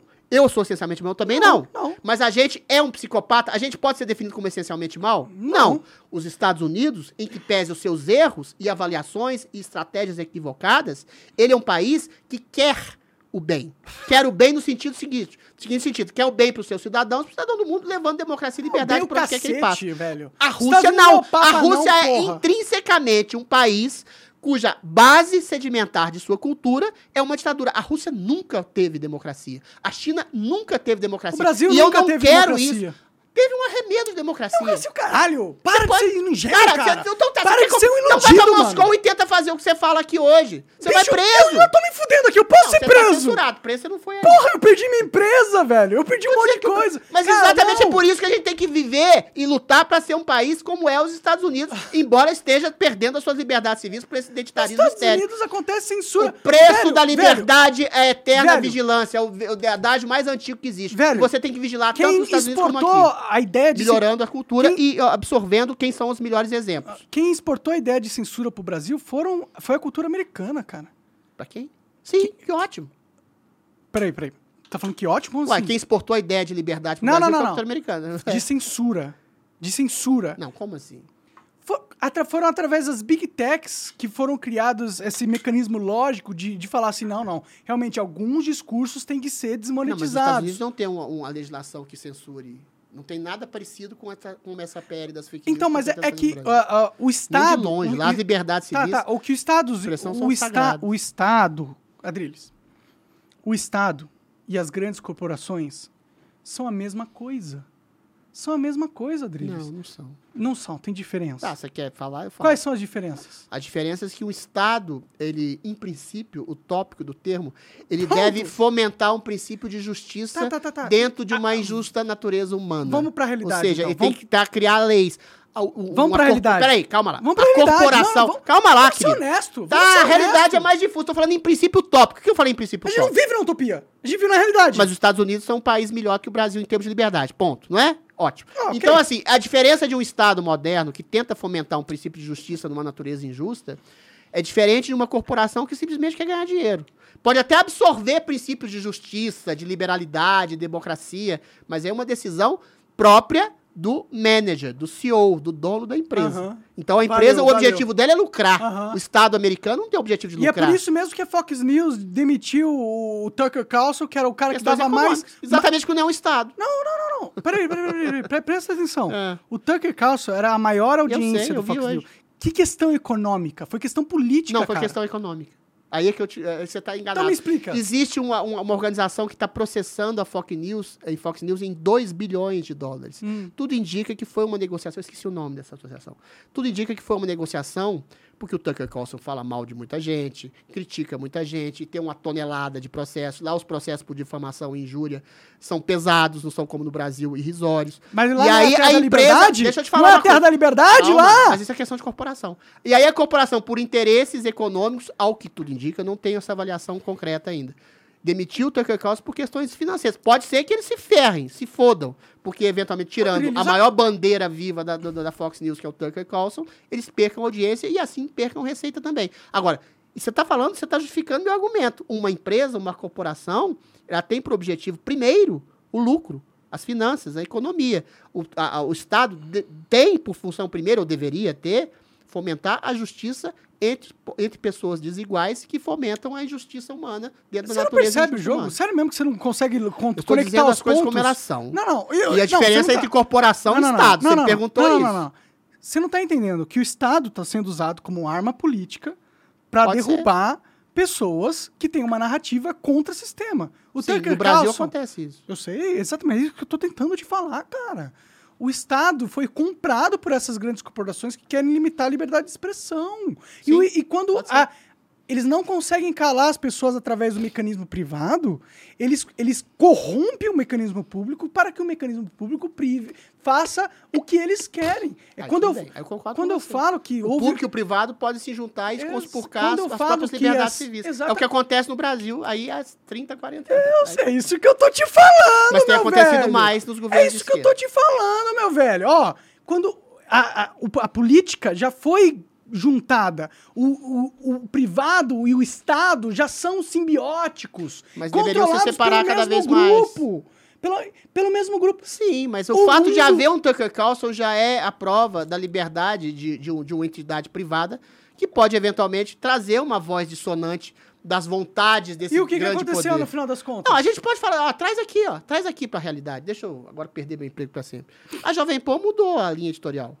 Porque ela percebe que tem um Estado que tem um interesse que ela foi coagida. Foi Que ela coagida, foi coagida e foi intimidada. arma na cabeça dos Exatamente, caras, foi mano. intimidado e o cara foi obrigado. O Tutinha, infelizmente, foi obrigado a demitir todas aquelas pessoas que fizeram a audiência da Jovem Pan, tornando a Jovem Pan uma coisa mais soft, mais light. Eu não tô dizendo nenhuma inconfidência, que todo mundo percebe isso. Isso é óbvio. Senão ele teria fechado. Ele pode voltar a ser o que era, a Jovem Pan? Pode. Mas no momento em que teve invasões do Congresso, teve a eleição do Lula, que o Alexandre estava prendendo e censurando e calando todo mundo, ele foi obrigado a mudar editorialmente a empresa, que fomentava exatamente uma liberdade de expressão, de contrapontos, que não havia e não há ainda em toda a grande mídia brasileira para sobreviver. Então Mas é é isso. isso! Beleza, eu concordo com você. É mas isso, pode cara, ser. Você é inteligente, Mas, cara, mas isso é da percebe. ordem da, da- da- do Você é confronto. um cara esperto, mano. Hoje, hoje, hoje. Use exemplo- a sua então, tá, então inteligência calma, e- calma, e calma. as fantasias. Calma, deixa eu, lar- deixa eu largar o urubulice sua. Hum. Hoje, o que, que tá acontecendo com a Jovem Pan? Sem mim, tá? Eu nem tenho interesse. A Jovem Pan tá voltando à linha editorial que ela era. Que ela tinha. Até, primeiro, por audiência, que ela tinha perdido. Audiência que ela tá resgatando com o quê? Com a ruína do governo. Do governo Lula, com a ruína do sistema judicial que está escancarando os seus podres, ainda que não, não tenha caído e não vá cair tão cedo. E voltou à linha editorial que ela tinha, mas com outras pessoas. Você pode até contestar o valor desses novos comentaristas, são melhores, são piores, mas está voltando não e voltando à linha audiência. eh, editorial. Ao- Você pega o Pingos nos Is, é um, é um programa praticamente de direita, batendo no, no petismo diariamente. Mas eles batem de uma forma que não é a forma que é Não é realmente a forma que eficiente. era, cara. Mas eventualmente é o que se pode ter. É isso que eu tô querendo te falar desde Não, o é início isso do programa. eu tô querendo te falar. Você, você tem não tá que lutar. Não, você tem que lutar com as armas e com as possibilidades que você tem. Se a Jovem Pan, em janeiro, parecia um, um órgão de esquerda, hoje não é mais. Não tem as mesmas pessoas? Não tem. Mandou embora aquelas pessoas que fizeram audiência? Mandou. Mas voltou a ter uma linha editorial Então, mas não- combativa, pelo menos, diante do governo. Só que num país É livre, com liberdade, de verdade, né? Com democracia de verdade. Não só essa democracia pra inglês ver, tá ligado? Democracia de verdade. Tá. A Jovem Pan não, não teria que ter passado por nada. Também acho absurdo. Foi- então, mas esse é o jogo Mas que eu na, tô numa tentando democracia de falar. verdade, o Tucker Carlson também não seria demitido. E não foi o, o Xandão que planejou isso aí, entendeu? Não foi o Xandão Foi que uma série de arquitetou. coisas, circunstâncias. Foi os caras lá em cima. E esses caras lá em cima pertencem à oligarquia. ponto. Tudo bem, eu porque concordo você com Não você. consegue admitir a realidade Mas eu vida. concordo com você, o- Você quer mas continuar assim- na ilusão de Estados Unidos bonzinho, Rússia, é, Mas China, eu acho Rússia assim, má. o link direto do, do- dos Rothschild, da- das grandes famílias, com essas pessoas, não é tão direto assim. Essas pessoas, o Alexandre de Moraes, o Lula, o, sei lá, o Flávio Dino, o Augusto, essas pessoas que estão conspurcando a democracia por dentro, elas acham que estão fazendo uma boa coisa, além de fazer algo pela própria vaidade Acham nada, delas. acham nada. Não é só Eles porque o Rothschild não. quer. Eles Ou não seja, são ingênuos, não. Eles, Eles, não são apenas manipulados. Isso Ele- que eu tô falando. E a gente pode lutar contra essas carrasco. pessoas e Eles tem lutado contra eles. Por exemplo, mais uma fudido, vez, deixa eu ser perdido, poliana. A vida hoje no Brasil, em termos de liberdade de expressão, hoje, que dia é hoje? 25 de abril, é melhor do que o 9 de janeiro. 9 de janeiro, se você falasse qualquer coisa, você era golpista, você era taxado de, de fake news. Hoje eu tenho, eu tô em três emissoras, lá, a Kombi, né, da direita, né, a Gazeta do Povo, a Oeste e a plataforma do Superman, lá que é o Fio Diário, em que eu bato diariamente no judiciário e bato diariamente no governo Lula. Com menos medo que eu tinha antes. Posso ser preso amanhã. Mas eu- hoje eu percebam uma atmosfera maior de liberdade exatamente por quê? Porque a realidade se impõe. A realidade de imagens É turvas eles da ganharam, invasão do 8 eles de não janeiro. precisam mais. Mas eles podem perder um dia. Mas não, a questão é... Eles eles perderam dizem- em 2018. Bicho, eles desligaram a máquina porque eles venceram, mano. Não tem mais por que. co- Não tem mais por que é, pagar o custo político dessa censura. É só por isso. Pois é. Para de achar que a gente Mas eles não venceu. estão pagando o custo A político gente ainda dessa, continua sendo dessa- escravo, dessa Adriles. Adriles, Adriles. A eu- gente nunca é Adriles, totalmente livre. Adriles, quando você começar a incomodar, Ah, aí você vai ver se mudou, né? eu espirrar não foi, mas... Mas você sabe que é isso. Quando você começar a incomodar de novo, É, eu sei disso. você vai sentir de novo a pressão. Não, não sei, não sei. Ah, tá se eventualmente a realidade se, se comutar, se transformar numa, nu- em tal qual a gente percebe que ela é, que existe um judiciário que está sendo opressor, que existe um governo que está arruinando a vida das pessoas, que existe todo um conluio de um establishment para sufocar todas as liberdades civis, e que existe, infelizmente, um governo que está arrebentando com a economia e com a vida do pobre brasileiro, esse conjunto de coisas possa levar a gente a ter uma atitude mais incisiva contra esse establishment corrupto. É uma utopia, você vai dizer, ah, Adri, isso é um utópico. É, mas a gente já conseguiu isso em algum momento. Em 2018, todo esse sistema, de alguma forma, ele foi derrotado. Opa, caralho. O Estado... Tanto que o Lula tá aí. Ah, tá, pois é, voltou. O, o, o sistema reagiu. Derrotado caralho. A gente, a, gente, a gente deu uma trincadinha no vidro. Isso, pode ser, não No tem problema. máximo, Ah, no tem, ah, tem um máximo. estado- você fala da direita e esquerda, é uma dicotomia falsa. Não é uma dicotomia falsa. O É sim. establishment é dominado por uma esquerda, porque a esquerda tem um discurso mais fácil que a direita. Bicho, o A direita é propõe, a direita a direita- propõe liberdade individual Se um dia a direita responsabilidade individual para você assumir sua própria vida. A esquerda faz o quê? Ela culpa sempre o outro pela sua miséria espiritual, material, moral, pessoal, que é o preto, é o branco, o branco é o, é o patrão, é o pai de família, é o empresário, é o patrão. Todo mundo é responsável. Então, assim, isso cola. Cola nas universidades, cola na grande mídia, cola no judiciário. Então, ela domina todo o Estado. Isso é planejado, todas as é instituições. estruturado. Aí é estruturado para pessoas que têm Mas não um é cálculo político é de poder que usa desse discurso de esquerda para dominar. Aí você tem razão. Porque esse discurso da direita não domina ninguém. Se você fala, você é responsável pelo que, se- pelo que você se torna, você é responsável pela sua miséria e pela sua felicidade, e você pode resgatar o outro através do seu trabalho. É muito mais difícil para assimilar do que uma pessoa fala, não, quem é responsável pela sua infelicidade é o seu patrão, é o seu pai, é o macho adulto branco, é o heterossexual, é o homem machista. Isso cola. Isso cola num discurso de preguiça cola e porque, ressentimento. porque E aí os poderosos utilizam desse discurso de esquerda para dominar as pessoas. Aí você tem razão. é que de certa Mas é um forma... discurso de esquerda. Tá bom. É que, é, é que de certa forma isso é verdade, entendeu? A verdade é, Qual é a verdade? a verdade é, a gente não está no nosso potencial de direito porque teve um cara que nos fudeu. Ele não é o grande empre... não é o empresário, tá ligado? Não é a burguesia. É esse sistema de controle globalista. Tem sempre alguém que oprime alguém. Tá vendo? Esse é um discurso que você tá fazendo. Você oprime o cara que é mais feio, você oprime, às vezes, seu Então a funcionário. opressão não existe. Você oprime... Não, Não a existe opressão existe opressão. em todos os níveis, é o contrário que eu tô dizendo. Todo, toda forma... Aí o Foucault tem razão, que é um cara de esquerda. Toda forma de poder pressupõe algum tipo de opressão. Você provavelmente já humilhou alguém, você provavelmente já magoou ou uma namorada, ou um filho, ou um irmão, ou um cara que estava numa situação menos privilegiada que você. Esses níveis de opressão operam em todas as relações sociais. E se você for culpar sempre alguém que te oprimiu e não fizer nada para melhorar a vida do próximo, melhorando a vida do próximo, você muda a sua, aí você vai estar usando esse discurso de ressentimento da esquerda que justifica toda forma de massacre ao, ao outro porque o outro te oprimiu. O que difere direita e esquerda, fundamentalmente, no sentido filosófico do termo? Vamos filosofar. A direita nasce com o sentido, eu esbocei essa tese, do pecado original. Todo mundo nasce filho da puta. Se você percebe que o outro é tão filho da puta como você, em essência, e você tenta resgatar o outro da sua miséria, da miséria dele, espiritual e moral, você melhora a sua vida. Percebendo que todo mundo é responsável por si e pelo outro. O que, que a esquerda faz? Nasce, quer dizer, nasce com Rousseau no Bom Selvagem. O homem nasce essencialmente bom. É o contrário do pecado original. Quem o corrompe é a sociedade. A sociedade é quem? Volto a dizer, o patrão, o macho adulto branco, o homem machista, o pai de família. Então você passa a culpar o outro pelos seus problemas e aí você cria uma divisão indissolúvel. E esse discurso, eu volto a dizer, é muito mais palatável para um jovem que quer, que não tem a mulher que ele quer, que não tem o emprego que ele quer, que não tem a vida que ele quer e culpa o outro. E aí você tem razão. Chega numa estrutura de poder um George Soros, ou o dono da o Rothschild, ou o Rockefeller, percebe que esse discurso cola, aí você divide as pessoas e depois reina, como aquele velho adágio romano. E você faz um império global. Não é à toa que a esquerda está lotada nas instituições, no judiciário, na grande mídia, nas escolas, na faculdade, porque esse discurso é palatável para alguém que está sendo educado. Muito mais palatável que o discurso da responsabilidade. Por isso que a direita é muito mais difícil de ser apreendida no sentido de comunicação do que a esquerda. E a esquerda, por isso que a esquerda domina o mundo enquanto discurso. Você vai dizer, são hipócritas. Sim, mas eles usam um discurso de esquerda e algumas pessoas são usadas por esse discurso de esquerda porque são cooptadas e viram inocentes úteis desses grandes poderosos que usam esse discurso de esquerda para dominar o mundo. Você percebe? É por isso que a esquerda domina tudo. Tudo. Então, mas é, é- eu não tenho essa visão desse- do mundo. Eu não acho que o mundo, o controle do mundo é separado em direita e esquerda, tá ligado? falando, quem domina é o, o discurso. Não. O discurso globalista é um discurso progressista. Ele é um discurso de esquerda. É isso que eu tô falando. Mas eles não são de esquerda. Eu acabei de falar isso. Eles usam desse discurso para poder. Exato. Então, pra quê? Hipocrisia. E a- eles usam discurso de direita também, cara.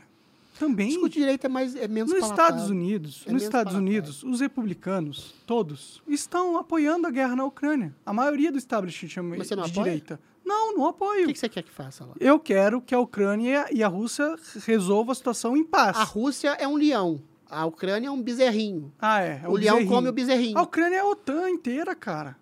Ah, então que haja. Não, peraí. Então você está sendo contraditório. Se existe a OTAN por, ah, atrás da Ucrânia, Isso é então você não está dizendo que a Ucrânia está negociando diretamente com a Rússia. Existe a OTAN. Não, não, não. Exato. Eu- o que eu tô falando é que a paz deve ser alcançada. Entendeu? É, é- porque essa guerra não ajuda ninguém. Primeiro, eu acho que. Não sei como. Eu não sou. Eu não Você tô tem lá. um país que invadiu um Estado soberano. Como Mas é que eles vão negociar? Sabia que a, a Ucrânia estava bombardeando a região de Dubás e matando a, a população étnica russa? Você sabia Ucrânia disso? Tinha, é, Não, você sabia disso? Você sabia disso? Sim, mas eventualmente, eventualmente a Ucrânia. A não é Ucrânia- esquisito isso aí? Existem conflitos geopolíticos internos. Isso não justifica que a Rússia invada um Estado que soberano um e mate Se pessoas lá para você Não, dominar a Ucrânia. Se você, O você o problema a do confronto- pelo mesmo O problema motivo. do confronto da Ucrânia Você é fez isso. a Ucrânia, Você justificou. a Ucrânia está sendo, estava sendo adotada pela Você OTAN. justificou. Você fez a polo. mesma coisa que a Rússia fez. Você justificou a invasão dos Estados Unidos ao Iraque. Não, mas eu tô dizendo que as coisas são mais complexas. Aí eu tô te dando parte de Mas razão. você justificou, A cara. Ucrânia, deixa Você eu te fez a falar. mesma coisa que a Calma, Rússia deixa, fez. Deixa eu puxar. a- Você fez a mesma Deixa eu puxar coisa. a brasa pra sua sardinha em algum momento. Hum. A Ucrânia começa ah, como problema para a Rússia quando a OTAN quer acolher a, a Ucrânia como uma Acolher. base. Vê que você usa, Calma, você calma. usa a propaganda A deles Rússia vai falar. perceber que a Você Ucrânia. a, a a Rússia deles. vai- acha que a Ucrânia vai ser usada como centro militar ao lado da Rússia. Da mesma forma que a União Soviética usou Cuba como uma base E não militar vai, e ao não lado vai. Você acha que a Rússia tá Aí a maluca Rússia tem o direito isso? de, eventualmente, se estabelecer, ficar apreensiva. Mas os Estados Unidos invadiu Cuba? Os Estados Unidos fez uma guerra contra Cuba? Não.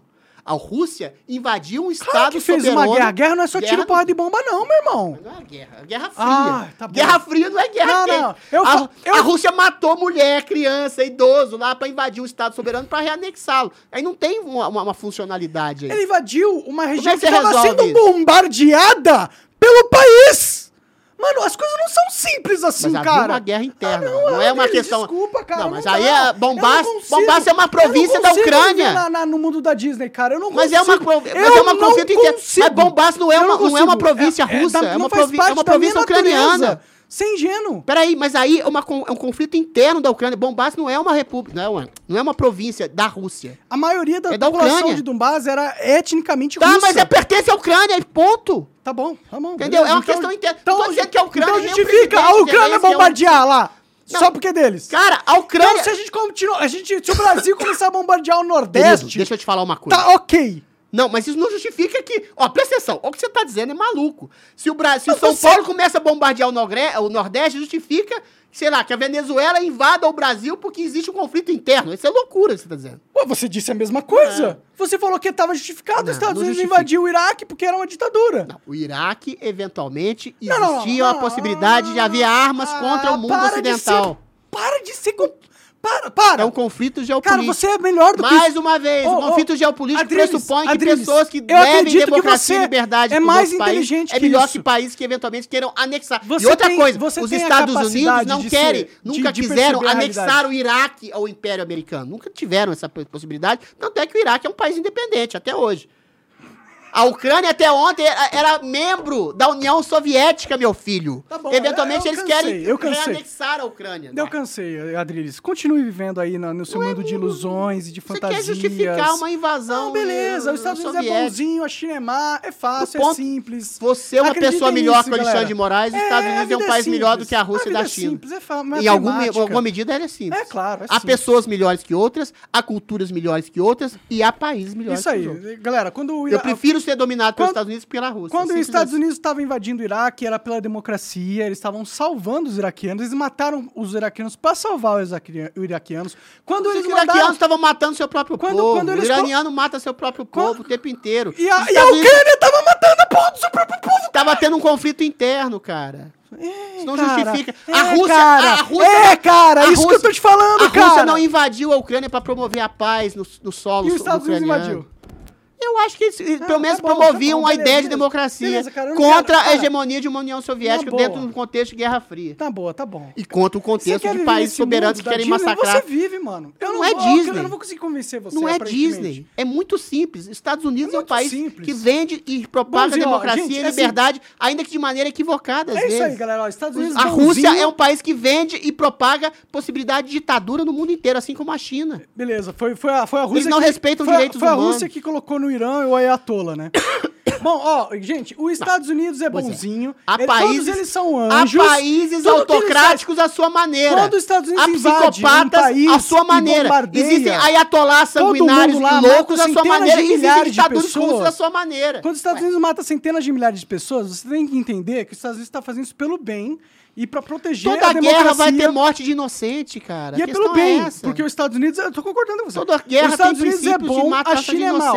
Então, se de repente os Estados Entenda, Unidos entenda matar uma 90% coisa. da população Os países- mundo, é porque eles são superiores. Não, não, não eles, são a cultura superiores. deles é superior à do superiores. resto do mundo. Os países- Por isso eles estão justificados só, o maior exemplo- eles quiserem, em invadir os países que eles quiserem. bom monarca. Porque os Estados é Unidos assim. é bom. Eles são e- essencialmente bons e pertencentes ao clã de Deus. Então, todas as maldades que eles fazem, ultimamente Monarca. está justificado. Monarca. Porque eles são melhores do Monarca. que o resto do mundo. Monarque, Segunda É Guerra tá Mundial. os países do eixo da- do apoio da Alemanha nazista eram, naquele momento, piores que os países ocidentais que salvaram o país do nazismo. O Iraque estava na Segunda Guerra Mundial? Ponto. Estou dizendo assim, meu ponto é muito simples. O Iraque é um país culturalmente inferior aos Estados Unidos. Não justifica por isso ser invadido. Mas se houvesse a Você que possibilidade de ogivas nucleares Não no Iraque havia. apontando Não havia Estados a Unidos, possibilidade. Tudo bem, pode ter sido um erro. Mas pelo menos os Estados Unidos um livraram o país naquele momento de um ditador sanguinário chamado Saddam Hussein. Ah, o Iraque voltou a ter uma ditadura. Tudo bem, mas eventualmente os Estados Unidos não vão é, não, ser não, salvaguarda da democracia Tá bom. na história do gente, mundo. Gente, ó, eu tô errado. O Adri, ó, o Adri está certo. Os Estados Unidos é uma fonte do bem no mundo. não é só fonte Quando do ele bem. invadiu o Iraque, foi contra a ditadura, Não, mas contra pera, a Alemanha nazista, os Estados Unidos fizeram bem, ponto, É, sim, cara. o Iraque é ditadura nazista, a Alemanha tem tudo Contra a ver. a é a mesma ditadura, coisa, é a mesma coisa. a Inglaterra Não. do Winston Churchill, que era um belicista, um homem que adorava a guerra, melhorou e falando- promoveu a paz no mundo contra a Alemanha nazista de Adolf Hitler. Adriles, tô É um falando- país melhor que o outro naquela circunstância. A Inglaterra é melhor, a, Euro- a União Europeia é melhor do que a Alemanha nazista e ponto. Beleza, eu tô concordando, tô falando que você tá certo, não tô?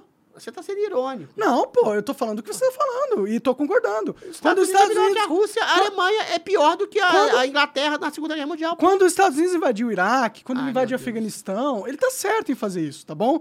Eles estão representando o bem maior Não, que eles fizeram e a errado- democracia. Deixa eu te falar uma E coisa. quando eles é, Deixa eu te falar uma coisa. a cidade, Deixa eu te tá falar uma coisa. fazer Afeganis- isso. Que bom que ele Você fez fala isso. de muita que bom coisa, que ele fez eu isso. esqueço as E pontas. agora o Iraque tá o bem Afeganistão, melhor graças à invasão dos Estados Unidos. Presta atenção. O Afeganistão, ainda Ah, que tenha não, sido invadido pelos Estados Unidos, mano. calma lá. A gente tem visões Deixa eu opostas te dar um exemplo. Não vamos te dar um exemplo, porque você fica no- na, na abstração e você, Você foge ao que ponto. fica na abstração. O Afeganistão, quando foi invadido Hum. pelos Estados Unidos, ele conseguiu livrar o Afeganistão da cultura talibã. E ela voltou. Por quê? Por que, que a cultura talibã voltou ao Por quê? Afeganistão Me agora? Porque tem um Joe Biden, que é um presidentezinho de esquerda, Hum. progressista, globalista, e falou: a gente não tem mais nada a ver com o Afeganistão. No dia seguinte, o Talibã voltou ao poder. Ou seja, é necessário um país democrata que seja xerife do mundo. É necessário um tipo de Donald Trump, com aquela cabeleira ridícula dele, com aquele, jeito, aquele jeitão de xerife, que imponha a democracia e uma cultura ocidental superior no mundo. É necessário que o Donald Trump tivesse continuado, se ele fosse reeleito, com as tropas militares na, no Afeganistão, salvaguardando a democracia e uma cultura ocidental no Afeganistão. No dia seguinte à eleição do, do, do Joe Biden, voltou a ser uma autocracia a, a, a talibã, islâmica, no sentido pior do terrorismo islâmico, porque o Joe Biden foi um frouxo e disse: não, cada país por si mesmo. Ou seja, o Afeganistão é uma prova da necessidade de um xerife democrata, bonzinho, laranja, como Donald Trump, que colocou os Estados Unidos novamente como xerife do mundo. Aí ele saiu, voltou um progressista com essa mentalidade relativista. Cada país. E é por isso que eles estão protegendo a Ucrânia, né? Voltou. Não, essa Sim, mesma. claro, claro. Porque essa mentalidade tem tudo a ver Não, com. o Joe Biden foi burro. O Joe Ah, Biden tá foi burro na Ah, Ucrânia. Adriles, você quer ser um gado? Você seja um gado pelo resto da Eu sua sou um vida. cagado de quem? Você é um gado do sistema. Do sistema. sistema? Você foi manipulado somente. De manipular, tô dizendo que os Estados Unidos é um país que vende democracia e propaga democracia, ainda que de maneira torta. Para, você e tá- enviesada você tá bom, e, tá e errada do ponto de vista Beleza, beleza, estratégico. vezes. Ó, ó, você tem Como duas- agora em relação à Ucrânia, inclusive. P- pessoas que estão assistindo, vocês têm duas posições aqui. Você tem a posição do Adrilles, que é como ele falou, os Estados Unidos exporta a democracia para o Não, mundo. tô dizendo que existem países, culturas Todas e a- pessoas todas- melhores que as outras. todas Todo mundo entende isso. Todas essas dizendo, invasões que o, do, o Cara, todas as invasões que os Estados Unidos fez foi em prol da democracia, por causa da. Porque eles Não, são não foi superiores. só por isso, eu não E- falei e, isso, E, Monark. todos os lugares que eles entraram, depois que eles saíram, ficou Eu não melhor. disse isso. Ou, é, tudo eles melhoraram. Eu eles são os bonzinhos do mundo. Ou você tem a minha lógica que todo mundo é filha da puta no mundo, não existe país bonzinho, todo mundo tá querendo é, ter interesse próprio, e se eles tiverem que fuder outra nação pra avançar os seus interesses ilegítimos, eles vão fazer isso e vão criar toda uma narrativa pra tentar justificar, e vão ter pessoas como o Adrilles que compram essa narrativa. Tá brigando com o espantalho. A minha lógica, Aham. caro telespectador, é muito simples. O monarca é uma pessoa melhor que o Alexandre de Moraes. Os Estados Unidos são um país melhor do que a Rússia. Ah, tem um simples Há na vida. culturas melhores, por, por exemplo, culturas democráticas que promovem a liberdade da mulher, da emancipação do trabalho da mulher, e outras culturas inferiores que jogam a mulher para usar uma burca, senão ela é apedrejada e que ela não pode nem estudar. Então, numa disputa geopolítica ou numa disputa entre uma pessoa e outra, há pessoas e países melhores do que os outros. Os Estados Unidos, numa disputa geopolítica, é melhor do que a China e a Rússia que massacram sua população. O monarque é uma pessoa melhor que o Alexandre de Moraes, que censura, persegue e prende todo mundo. O Winston Churchill, na Segunda Guerra, era uma pessoa melhor do que o Adolf Hitler, que queria dominar o mundo. E se o Winston Churchill, com a Inglaterra, não tivesse bombardeado a Alemanha nazista, infelizmente matando algumas pessoas inocentes, o mundo estaria sob o domínio de Adolf Hitler. Ou seja, no ponto de vista de uma guerra ou de uma disputa pessoal, há pessoas melhores que as outras e você tem que torcer e estar ao lado de algumas pessoas e de países e de culturas que sejam melhores que as outras. É simples assim. E eu Ex- tenho razão e eu venci. Boa. Ele venceu, entregue a soberania aos americanos, eles são melhores do Melhor que que a vocês. Entendeu? É, Eu não falei isso que é melhor. eles pô. são melhores, você falou assim, eles têm cul- cultura superior. Melhor Então que a você- Rússia, melhor que a E China. que o Brasil não é melhor? Não, melhor que o Brasil. Muito, qualquer um é melhor que o Então você Brasil. tá falando que. Então, ó, Hoje em dia, ó, o americano é melhor que você. Se ele decidir, o seu papel é baixar Não a cabeça. isso. É baixar a cabeça Caralho, e aceitar. não falei é baixar a cabeça e aceitar disso. o que os americanos querem. Falei porque você é apenas inferior a eles, tá bom? se eu É ficar isso. numa disputa com o Vamos Alexandre de falar Moraes sobre querendo... tran- transi- transhumanismo, cara. Pode falar. Vamos falar, porque você já- favor. eu Eu já meu lado progressista. É, eu já venci, agora é tarde. assunto. Bom, você venceu, cara. Cara, é. É- Tipo, é, você tá preocupado com coisas efêmeras. ah, me- mostra meu lado progressista, que eu tô cansado de ser considerado como direito. É, não, você, você, você é tá aliado aos globalistas, né? Não, no transhumanismo tô. Não, não só no transhumanismo, né? Nes- nessa visão política, geopolítica que você tem. Não, entre um globalista Você é identitário, globalistas. chato, você é um, babaca. um fantoche dos Não, caras. mas não é globalista, é Estados Unidos. É, É, muda de assunto, muda de cacete. Vamos falar de transhumanismo. Vamos fazer Ah. de tra- transhumanismo. O que, que você quer? Que, que você pensa sobre transhumanismo? Eu acho que é o destino da humanidade. Que é o, é, é é o uma homem se perder pra máquina. Não, eu acho que é uma carolice católica dizer que a natureza humana não pode ser conspurcada. A natureza humana é conspurcada, é mudada, na verdade, o tempo inteiro.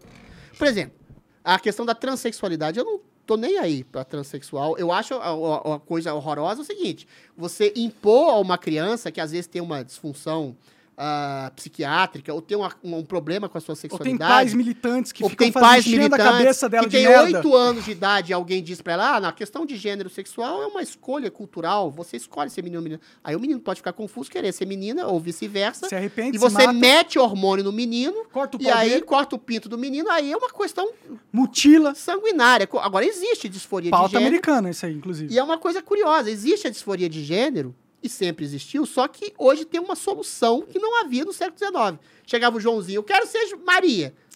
Meu filho, vai, vai se ferrar, você vai virar Joãozinho o resto da vida. Hoje, pela medicina, pela tecnologia, pela ciência, você pode parecer muito. Eu sou meio da direita travequeira, alguns transexuais me deixam confuso. Você pode se parecer muito com o sexo oposto. Uma mulher pode se parecer com um homem, um homem pode se parecer com uma mulher. E, eventualmente, isso está resolvida a questão? É um distúrbio psiquiátrico? Eu acho que é. A disforia de gênero é, em princípio, um uma disfunção psiquiátrica, mas ela pode ser resolvida pela estética, pela medicina estética. Aí chega um católico, não, você está conspurcando a sua natureza de homem e de mulher. Na época de Cristo, Cristo nem tinha esse problema, nem tinha a questão da transexualidade. O que que é corromper a sua natureza? Você mudar a sua aparência é corromper a sua natureza moral? Eu acho que pecado, para mim, é a noção de, do mal que você faz deliberadamente contra o outro. E aí a questão, ah, você vai mudar toda a genética, a, a, a- biologia humana, você transfigura a natureza contra as intempéries do destino. Olha, isso aqui é transhumanismo. Se você usa um óculos, um par de óculos, você está melhorando a sua visão. Você está corrompendo a sua natureza. Se você Não é coloca uma- transhumanismo porque ele não te permite algo que já não era ah, previsto você dentro melhora da... a sua visão. de- É, mas a sua visão, ela não é boa porque Vamos lá. você tem uma deficiência. Você não está se tá transformando em usando- algo além do humano. Você está usando um elemento tecnológico que está ampliando as suas potencialidades biológicas. Mas não transformou. A, a- Calma. o- não é transhumanismo isso aí. Não, eu não eu calma, calma que eu vou chegar lá. Se você usa uma prótese, você perde um- um- uma perna, você está você tá transfigurando a sua figura humana. Se você perde a sua ereção, aí não é nem uma função orgânica básica, você está perdendo a sua potência sexual e usa uma prótese peniana, você está se transformando em algo mais. Se você usa um marca-passo, você está melhorando a sua condição física. Agora, vamos avançar. Se você faz uma plástica para ficar mais bonito, se você usa esteroides anabolizantes para ficar mais forte, se você usa medicamentos para aumentar a sua longevidade, a sua beleza, a sua inteligência, isso tudo já acontece. Isso tudo não vai deixar de acontecer. Quem tiver grana, poder ou potência para, de alguma forma, melhorar a sua potência, potencialidade individual, vai melhorar a sua condição humana. Isso tudo vai transfigurar a sua humanidade ou vai corromper a sua natureza humana, você usar um coração mecânico, um estômago mecânico, você fazer uma bariátrica Um para emagrecer, mecânico. você usar um cérebro para potencializar os seus neurônios.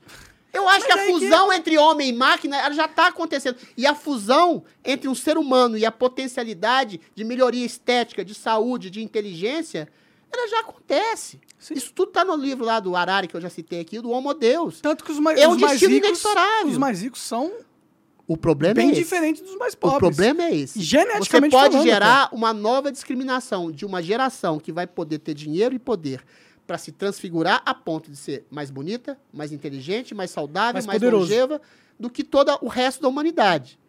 Esse é o Isso é- problema. você acha vai legal? ser resolvido? Talvez seja. Deixa eu te falar uma coisa. Isso aqui, ó, celular nos anos 90, só rico tinha. Hoje todo mundo tem o mendigo. Talvez esses tratamentos, essas possibilidades de melhoria do organismo e da biologia humana, seja mais acessível às outras pessoas. Mas o- Aí talvez a gente ca- recaia numa ditadura aos moldes do admirável mundo novo. Todo mundo é perfeito, todo mundo tem os prazeres, todo mundo é feliz, porque todo mundo é mais saudável, mais inteligente, mais belo, e todo mundo fica mais entediado porque não tem algum tipo de problema. Então, assim, eu tendo a ser e otimista, e quero ser otimista em relação a essa Barra potencial do transhumanismo, eu espero que aconteça para melhor, porque eu acho que é um destino inexorável. Se vai haver uma discriminação entre povos mais ricos Já que são há, né? transhumanos. Mesmo- Hoje há. Você pega mulheres por que que vai 50 mudar? anos hoje. Não sei, porque eventualmente pode ser uma tecnologia acessível a todas as pessoas. Mas isso aí é só uma ferramenta de controle hoje em dia. Sim, mas o transhumanismo Tipo, ser, a beleza do celular era dar uma potencialidade pro ser humano, de a gente conseguir descobrir informações que a gente É. Exato. nunca teria acesso O antes. mendigo tem celular Foi hoje. facilmente Por que, que o mendigo não pode fazer uma cirurgia foi plástica daqui a 30 foi anos? facilmente, foi fácil, essa tecnologia foi rapidamente corrompida para em vez de potencializar o, o ser humano e a capacidade humana, para acabar com isso. através de algoritmos que distorcem Ah, a mente sim. das pessoas. Lá vem Então, o poder aí, o poder. eu acho que essa, a questão da evolução tecnológica é excelente e eu acho que a gente vai passar por, por processos ah, filosóficos e humanos, a gente vai ter que lidar com essas questões. O problema é que cada ferramenta que pode ser usada pelo bem, ela pode ser usada pelo Não mal também. dúvida. E muitas vezes a primeira utilidade de qualquer nova tecnologia é para o mal. É para o mal. Não Então, é para o mal, é para ganhar dinheiro, né? É para ter manipular e conformar Não, não é e pra destruir. manipular. Se eventualmente você puder manipular para ganhar e oferir lucro, é uma coisa. Entendeu? Eu acho que assim, eu sou, eu sou mais poliana. Você colocaria um chip na sua cabeça? Não, pra, se for para ser, pra ser estudado, para ser, pra ser observado e para ser. tiver. Mas, é, a- mas é óbvio que você vai ser a minha. estudado e minha- mas observado. isso aqui já é um chip, meu filho. Exato, exato. A, questão, a gente tem que ser honesto e perceber que a civilização moderna, a gente estava até conversando sobre isso, a privacidade é praticamente um bem posto. Entendeu? Você não tem a, a privacidade que você tinha no século XIX. Realmente, aí você tem razão.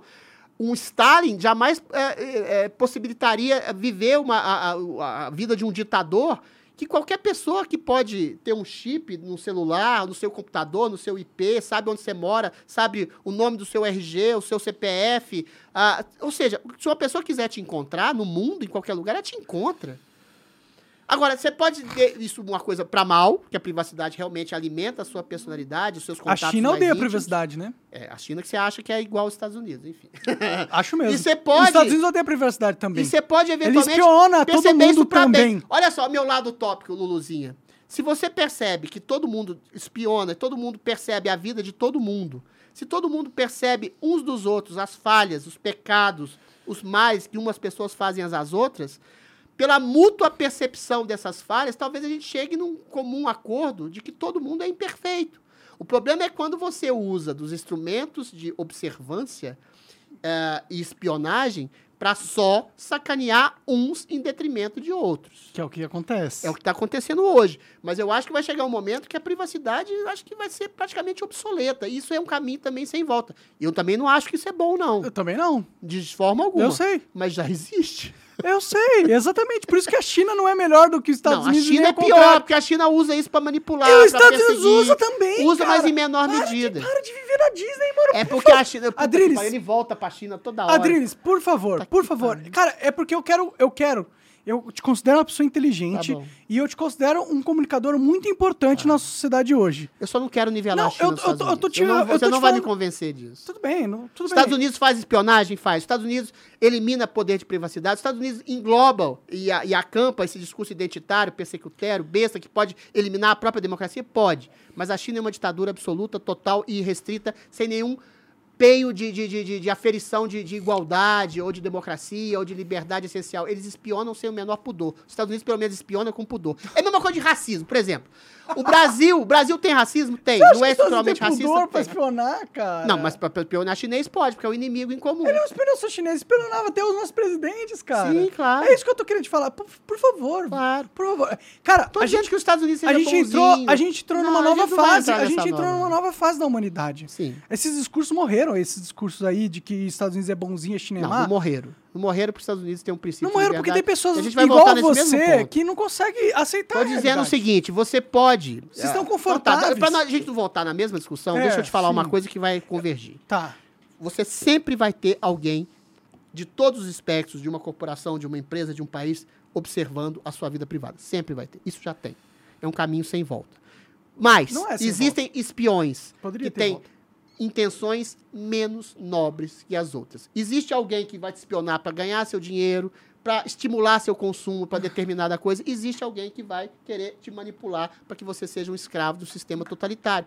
Há níveis, inclusive, entre as pessoas que se espionam. A gente tá em rodeio já. Você, você tem a sua visão, eu tenho a minha. Tá. É, a gente, porra, não quero obrigar ninguém a concordar comigo e eu sei que você também não quer. Mas eu acho assim, você tá eu sendo a muito com cético. O que eu tô querendo dizer é o seguinte. Eu tô sendo realista tem você coisas tá sendo boas. fantasioso. Tem coisas boas. Quando você fala que os Estados Unidos é o bem, a China é o mal. Para, eu não vou entrar nesse É uma visão inocente. Essa discussão eu já ganhei. Infantil da Não, os vida. Estados Unidos é melhor que os na China. Não falei que é o bem ou o mal, mas não tudo bem. nada, o que eu tô querendo dizer é o tá seguinte: perder. há elementos para o avanço da sociedade, há elementos como o transhumanismo, partes Você tá boas do feliz que transhumanismo. você fez um bom papel de defender a nossa que você pode melhorar a sua saúde, você pode melhorar a sua consciência, você pode melhorar a sua longevidade, você pode melhorar a sua disposição Você vai melhorar a sua, a, a sua aparência estética, você vai conquistar mais mocinhas, você vai conquistar mais rapazes. Ou seja, tudo isso pode convergir para uma melhoria Bom, eu não em alguma medida. Eu não fiz nenhuma cirurgia estética. Mas você é rico, você é poderoso, você é um grande comunicador. sou rico, eu você sou um fudido Você seduz pela sua perseguido. consciência. Para de olhar Sou só. rico. Você só olha pro lado Adriles, mal das eu- coisas. você falou que eu Você sou é uma- rico. Você Você parece tá aquela sac- hiena. A Você- hiena do desenho. Ó a vida, ó a desenho, ó a Você tá de tristeza. sacanagem, Ah, cara. Você não Deus. sabe o que é riqueza pra falar que eu sou rico, mano. Diante de um pobre que vive na Ah, claro, de, de um, de, um, esquina, de um você- mendigo eu sou rico, claro. Tô- cê- Pare de olhar pro copo vazio. Você é um cara que tem dinheiro, tem uma mulher linda, você tem moças que te adoram, você tem um público que te adora, você tem um Xandão no seu pé, você tem ó, sensores no seu pé, você tem processo no seu pé, mas você tem dinheiro pra pagar o processo, você tem dinheiro pra ter uma vida confortável. Vo- Mora nessa casa na Babesca, nessa mansão iluminada, Ah, maravilhosa, mansão. extraordinária. É muito confortável Então, assim, tem coisas boas e coisas ruins na vida. É simples assim. A gente tem que lutar do lado das pessoas e dos países e da cultura certa e percebendo o que, que a gente pode fazer dentro da nossa realidade, das nossas circunstâncias, para melhorar a nossa realidade e a do outro. É isso. Beleza, não, beleza, tranquilo. Cada um tem a sua visão. Eu agradeço muito por você ter disposto a sua visão. E eu espero que a galera tenha ah, absorvido coisas. E eu, eu peço para que você faça a sua pesquisa e o seu entendimento. Se você acha que a visão do Adrilles é a mais correta, por favor, vá lá e pesquise as coisas dele. Se você acha que eu tenho alguma, algum ponto que você acha que tem razão, pesquise. Eu não tô aqui para é dono da razão. para falar o que é o mundo. Eu, eu tenho a minha visão de mundo, o Adrilles tem a visão dele de mundo, e, e, e eu não acredito que, que é fácil dizer quem tá certo e quem é melhor entre nós dois, entre o Adrilles e eu. Eu só acho que o nós Monarca é dois. que de Moraes. Eu acredito que nós dois somos iguais, nós temos o nosso ponto de, ponto de vista, tem o mesmo valor a ser ouvido, e cabe a você, com a sua lógica, raciocínio e evidências, tirar suas conclusões a partir desse diálogo, Perfeito. que é o que move a sociedade, o diálogo, que pro- pro- pro- promove essas discussões que fazem vocês pensarem do que está acontecendo na sua vida e no mundo. Né? E eu acho que o Adriles falou muitas coisas legais que têm sentido e ele tem muitos pontos válidos, assim como eu tenho também. E cabe a você decidir o que, que faz mais sentido para você e a humanidade em conjunto vai fazer essa decisão e a gente vai criar essa realidade a partir desse mecanismo. Criar e melhorar a realidade, né? A realidade tá aí, posta, infelizmente. da- Infelizmente, maneira e, obtusa. e ela é bem mais perversa do que a gente pode, poderia imaginar, É, infelizmente. hoje no Brasil era bem perfeito. No mundo também, né? Mas, Concordo plenamente com você. enfim, vamos lutar com as armas que a gente tem, na realidade que a gente tem. É isso aí. Com as potências que a gente tem. Adriles, muito obrigado, cara. Valeu, Valeu. Foi Valeu, excelente foi conversar. ótimo, eu sempre, adoro sempre conversar com você. Por mais que a gente discorde acalorosamente, eu, eu considero você um cara inteligente, É com muitos argumentos. E ah, eu adoro conversar com você e eu Foi acho. ótimo. Obrigado. Não quer dizer que eu concorde com você, mas eu acho um prazer vir conversar com você. Tá Sempre. Obrigado, cara. E você tá lá na, na Gazeta do Povo, tem uma coluna. Eu tenho uma coluna diária virtual, um vídeo de 10 minutos lá na Gazeta do Povo. Tenho a minha coluna lá na, na, na Oeste também, que é semanal por escrito. E tô na plataforma chamada Fio Diário. Eu, Marco Antônio, a Geisiane, um convidado diário. Que A gente faz um programa, o primeiro programa de uma plataforma que vai reunir influenciadores, outros programas individuais. O modelo é o Daily Wire, vocês conhecem, né? Do Shapiro e de outros influenciadores. Porque é o que acontece hoje. A, a, a direita, entre aspas, brasileira, ela cabe numa Kombi. Né? É a Gazeta do Povo, é a Revista Oeste e a Jovem Pan, que tá mais ou menos, que a gente já conversou aqui. Se eles não estão, não Então é não tem espaço. deles. Então a gente tem que ampliar o espaço. E eu nem me considero, já falei isso mil vezes, um cara de direita. Eu sou um cara de centro, mas tenho uma antipatia enorme do que a esquerda se tornou hoje no Brasil e no mundo, que domina, como a gente já falou aqui, todas as relações sociais e todas as estruturas culturais do país e, E do mundo financeiras, inteiro, e né? financeiras. Então, assim, eu tenho uma preguiça muito grande com esse Estado ditatorial, e- desse pseudo-progressismo que vige ah, na vida das pessoas e tolhe a vida das pessoas. Então, eu estou nessa plataforma. Espero que seja acolhedora de vários influenciadores, de vários programas, de várias possibilidades de diálogos plurais e que não remeta. Isso eu acho a coisa que a gente tem que pontuar. Hoje existe no Brasil, por exemplo, a aparência de uma diversidade cultural, política e social dentro da grande mídia. Mas aí eu vou até dizer nomes assim. Quem que a grande mídia pega como representante da direita? É o Marco Antônio Villa, que votou no Lula.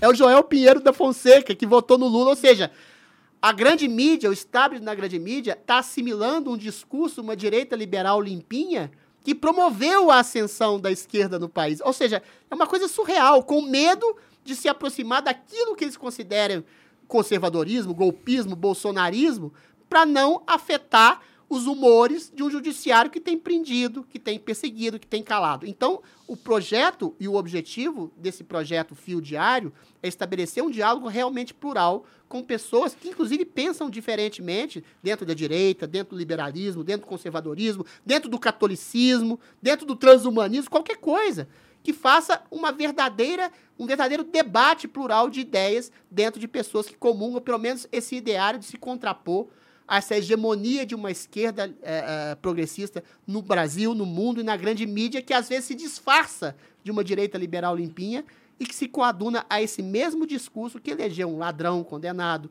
esse mesmo discurso que promove o cerceamento de liberdades, que promove o PL das fake news, que promove dizer o que, que é verdade, o que, que é mentira, ou seja, que promove essa ditadura de esquerda. Então a grande mídia hoje promove uma falsa sensação de debate, uma falsa sensação de liberdade de opinião, quando ela promove uma única opinião encampada em vários supostos espectros dentro desses jornalistas que eu já citei e de vários outros. Enfim. É isso aí, eu concordo plenamente com você. Falso debate. É o falso debate, debate. bom que a gente faz aqui, que a gente. Isso é um debate bom. Com a gente foi bom. A Esse foi debate nosso foi legal. Isso é distinção de debate. Exato, isso é. debate. É um debate com respeito, mas é um debate de ideias. Dois né? radicais de centro. As pessoas não acreditam muito na minha. É, Sinceramente, esse negócio de direita, esquerda, centro, é. É, mas já falei. Mas o é. problema é que existe uma ditadura ideológica. uma Existe a humanidade e existe a máquina. Pra mim é isso. Ou você tá do lado da humanidade ou você tá do lado da máquina. Mas existem discursos ideológicos que se aproximam do poder e, eventualmente, usam desse discurso para exercer seu poder. E, às a máquina coopta a esquerda e a direita. Por isso que não tem uma diferença, entendeu? Na é um minha opinião. Que, que promove a ditadura é a esquerda hoje. Ditadura subliminar em nome da democracia.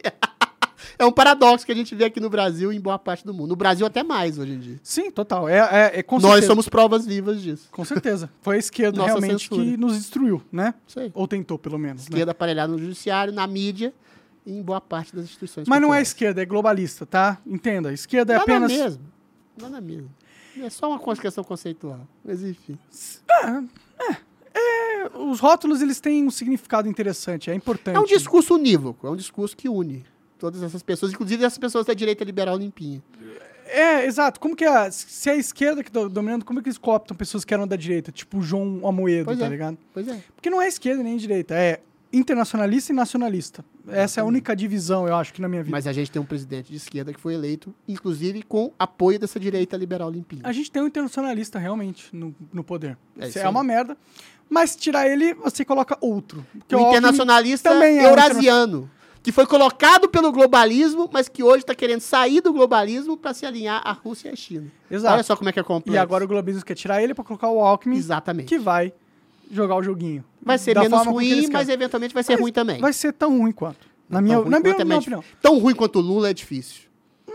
A gente volta ao princípio. Tem pessoas que são menos ruins que as outras. É, tudo bem. No final o jogo é o mesmo. Esse é o meu argumento. É. Mas é isso, cara. Obrigado, Valeu, Adriles. Valeu. Foi excelente. Obrigado por ter vindo aí. Obrigado, galera, por ter Valeu, acompanhado. obrigado. Vai lá na Revista Oeste, acompanha ele na Gazeta do Povo e também No na nova Diário. plataforma, no Fio no Diário. Fio Diário, Programa Show da Manhã. que tá copiando o Daily Wire. E essa Tá copiando o Daily é uma Wire. boa ideia. Eu No copiei o mesmo horário do Morning Show, 10 às 11h30. todo- é, pior que é. É isso aí, competição. Boa. Valeu. Competição saudável. Obrigado, Valeu. galera. Até mais. Boa noite.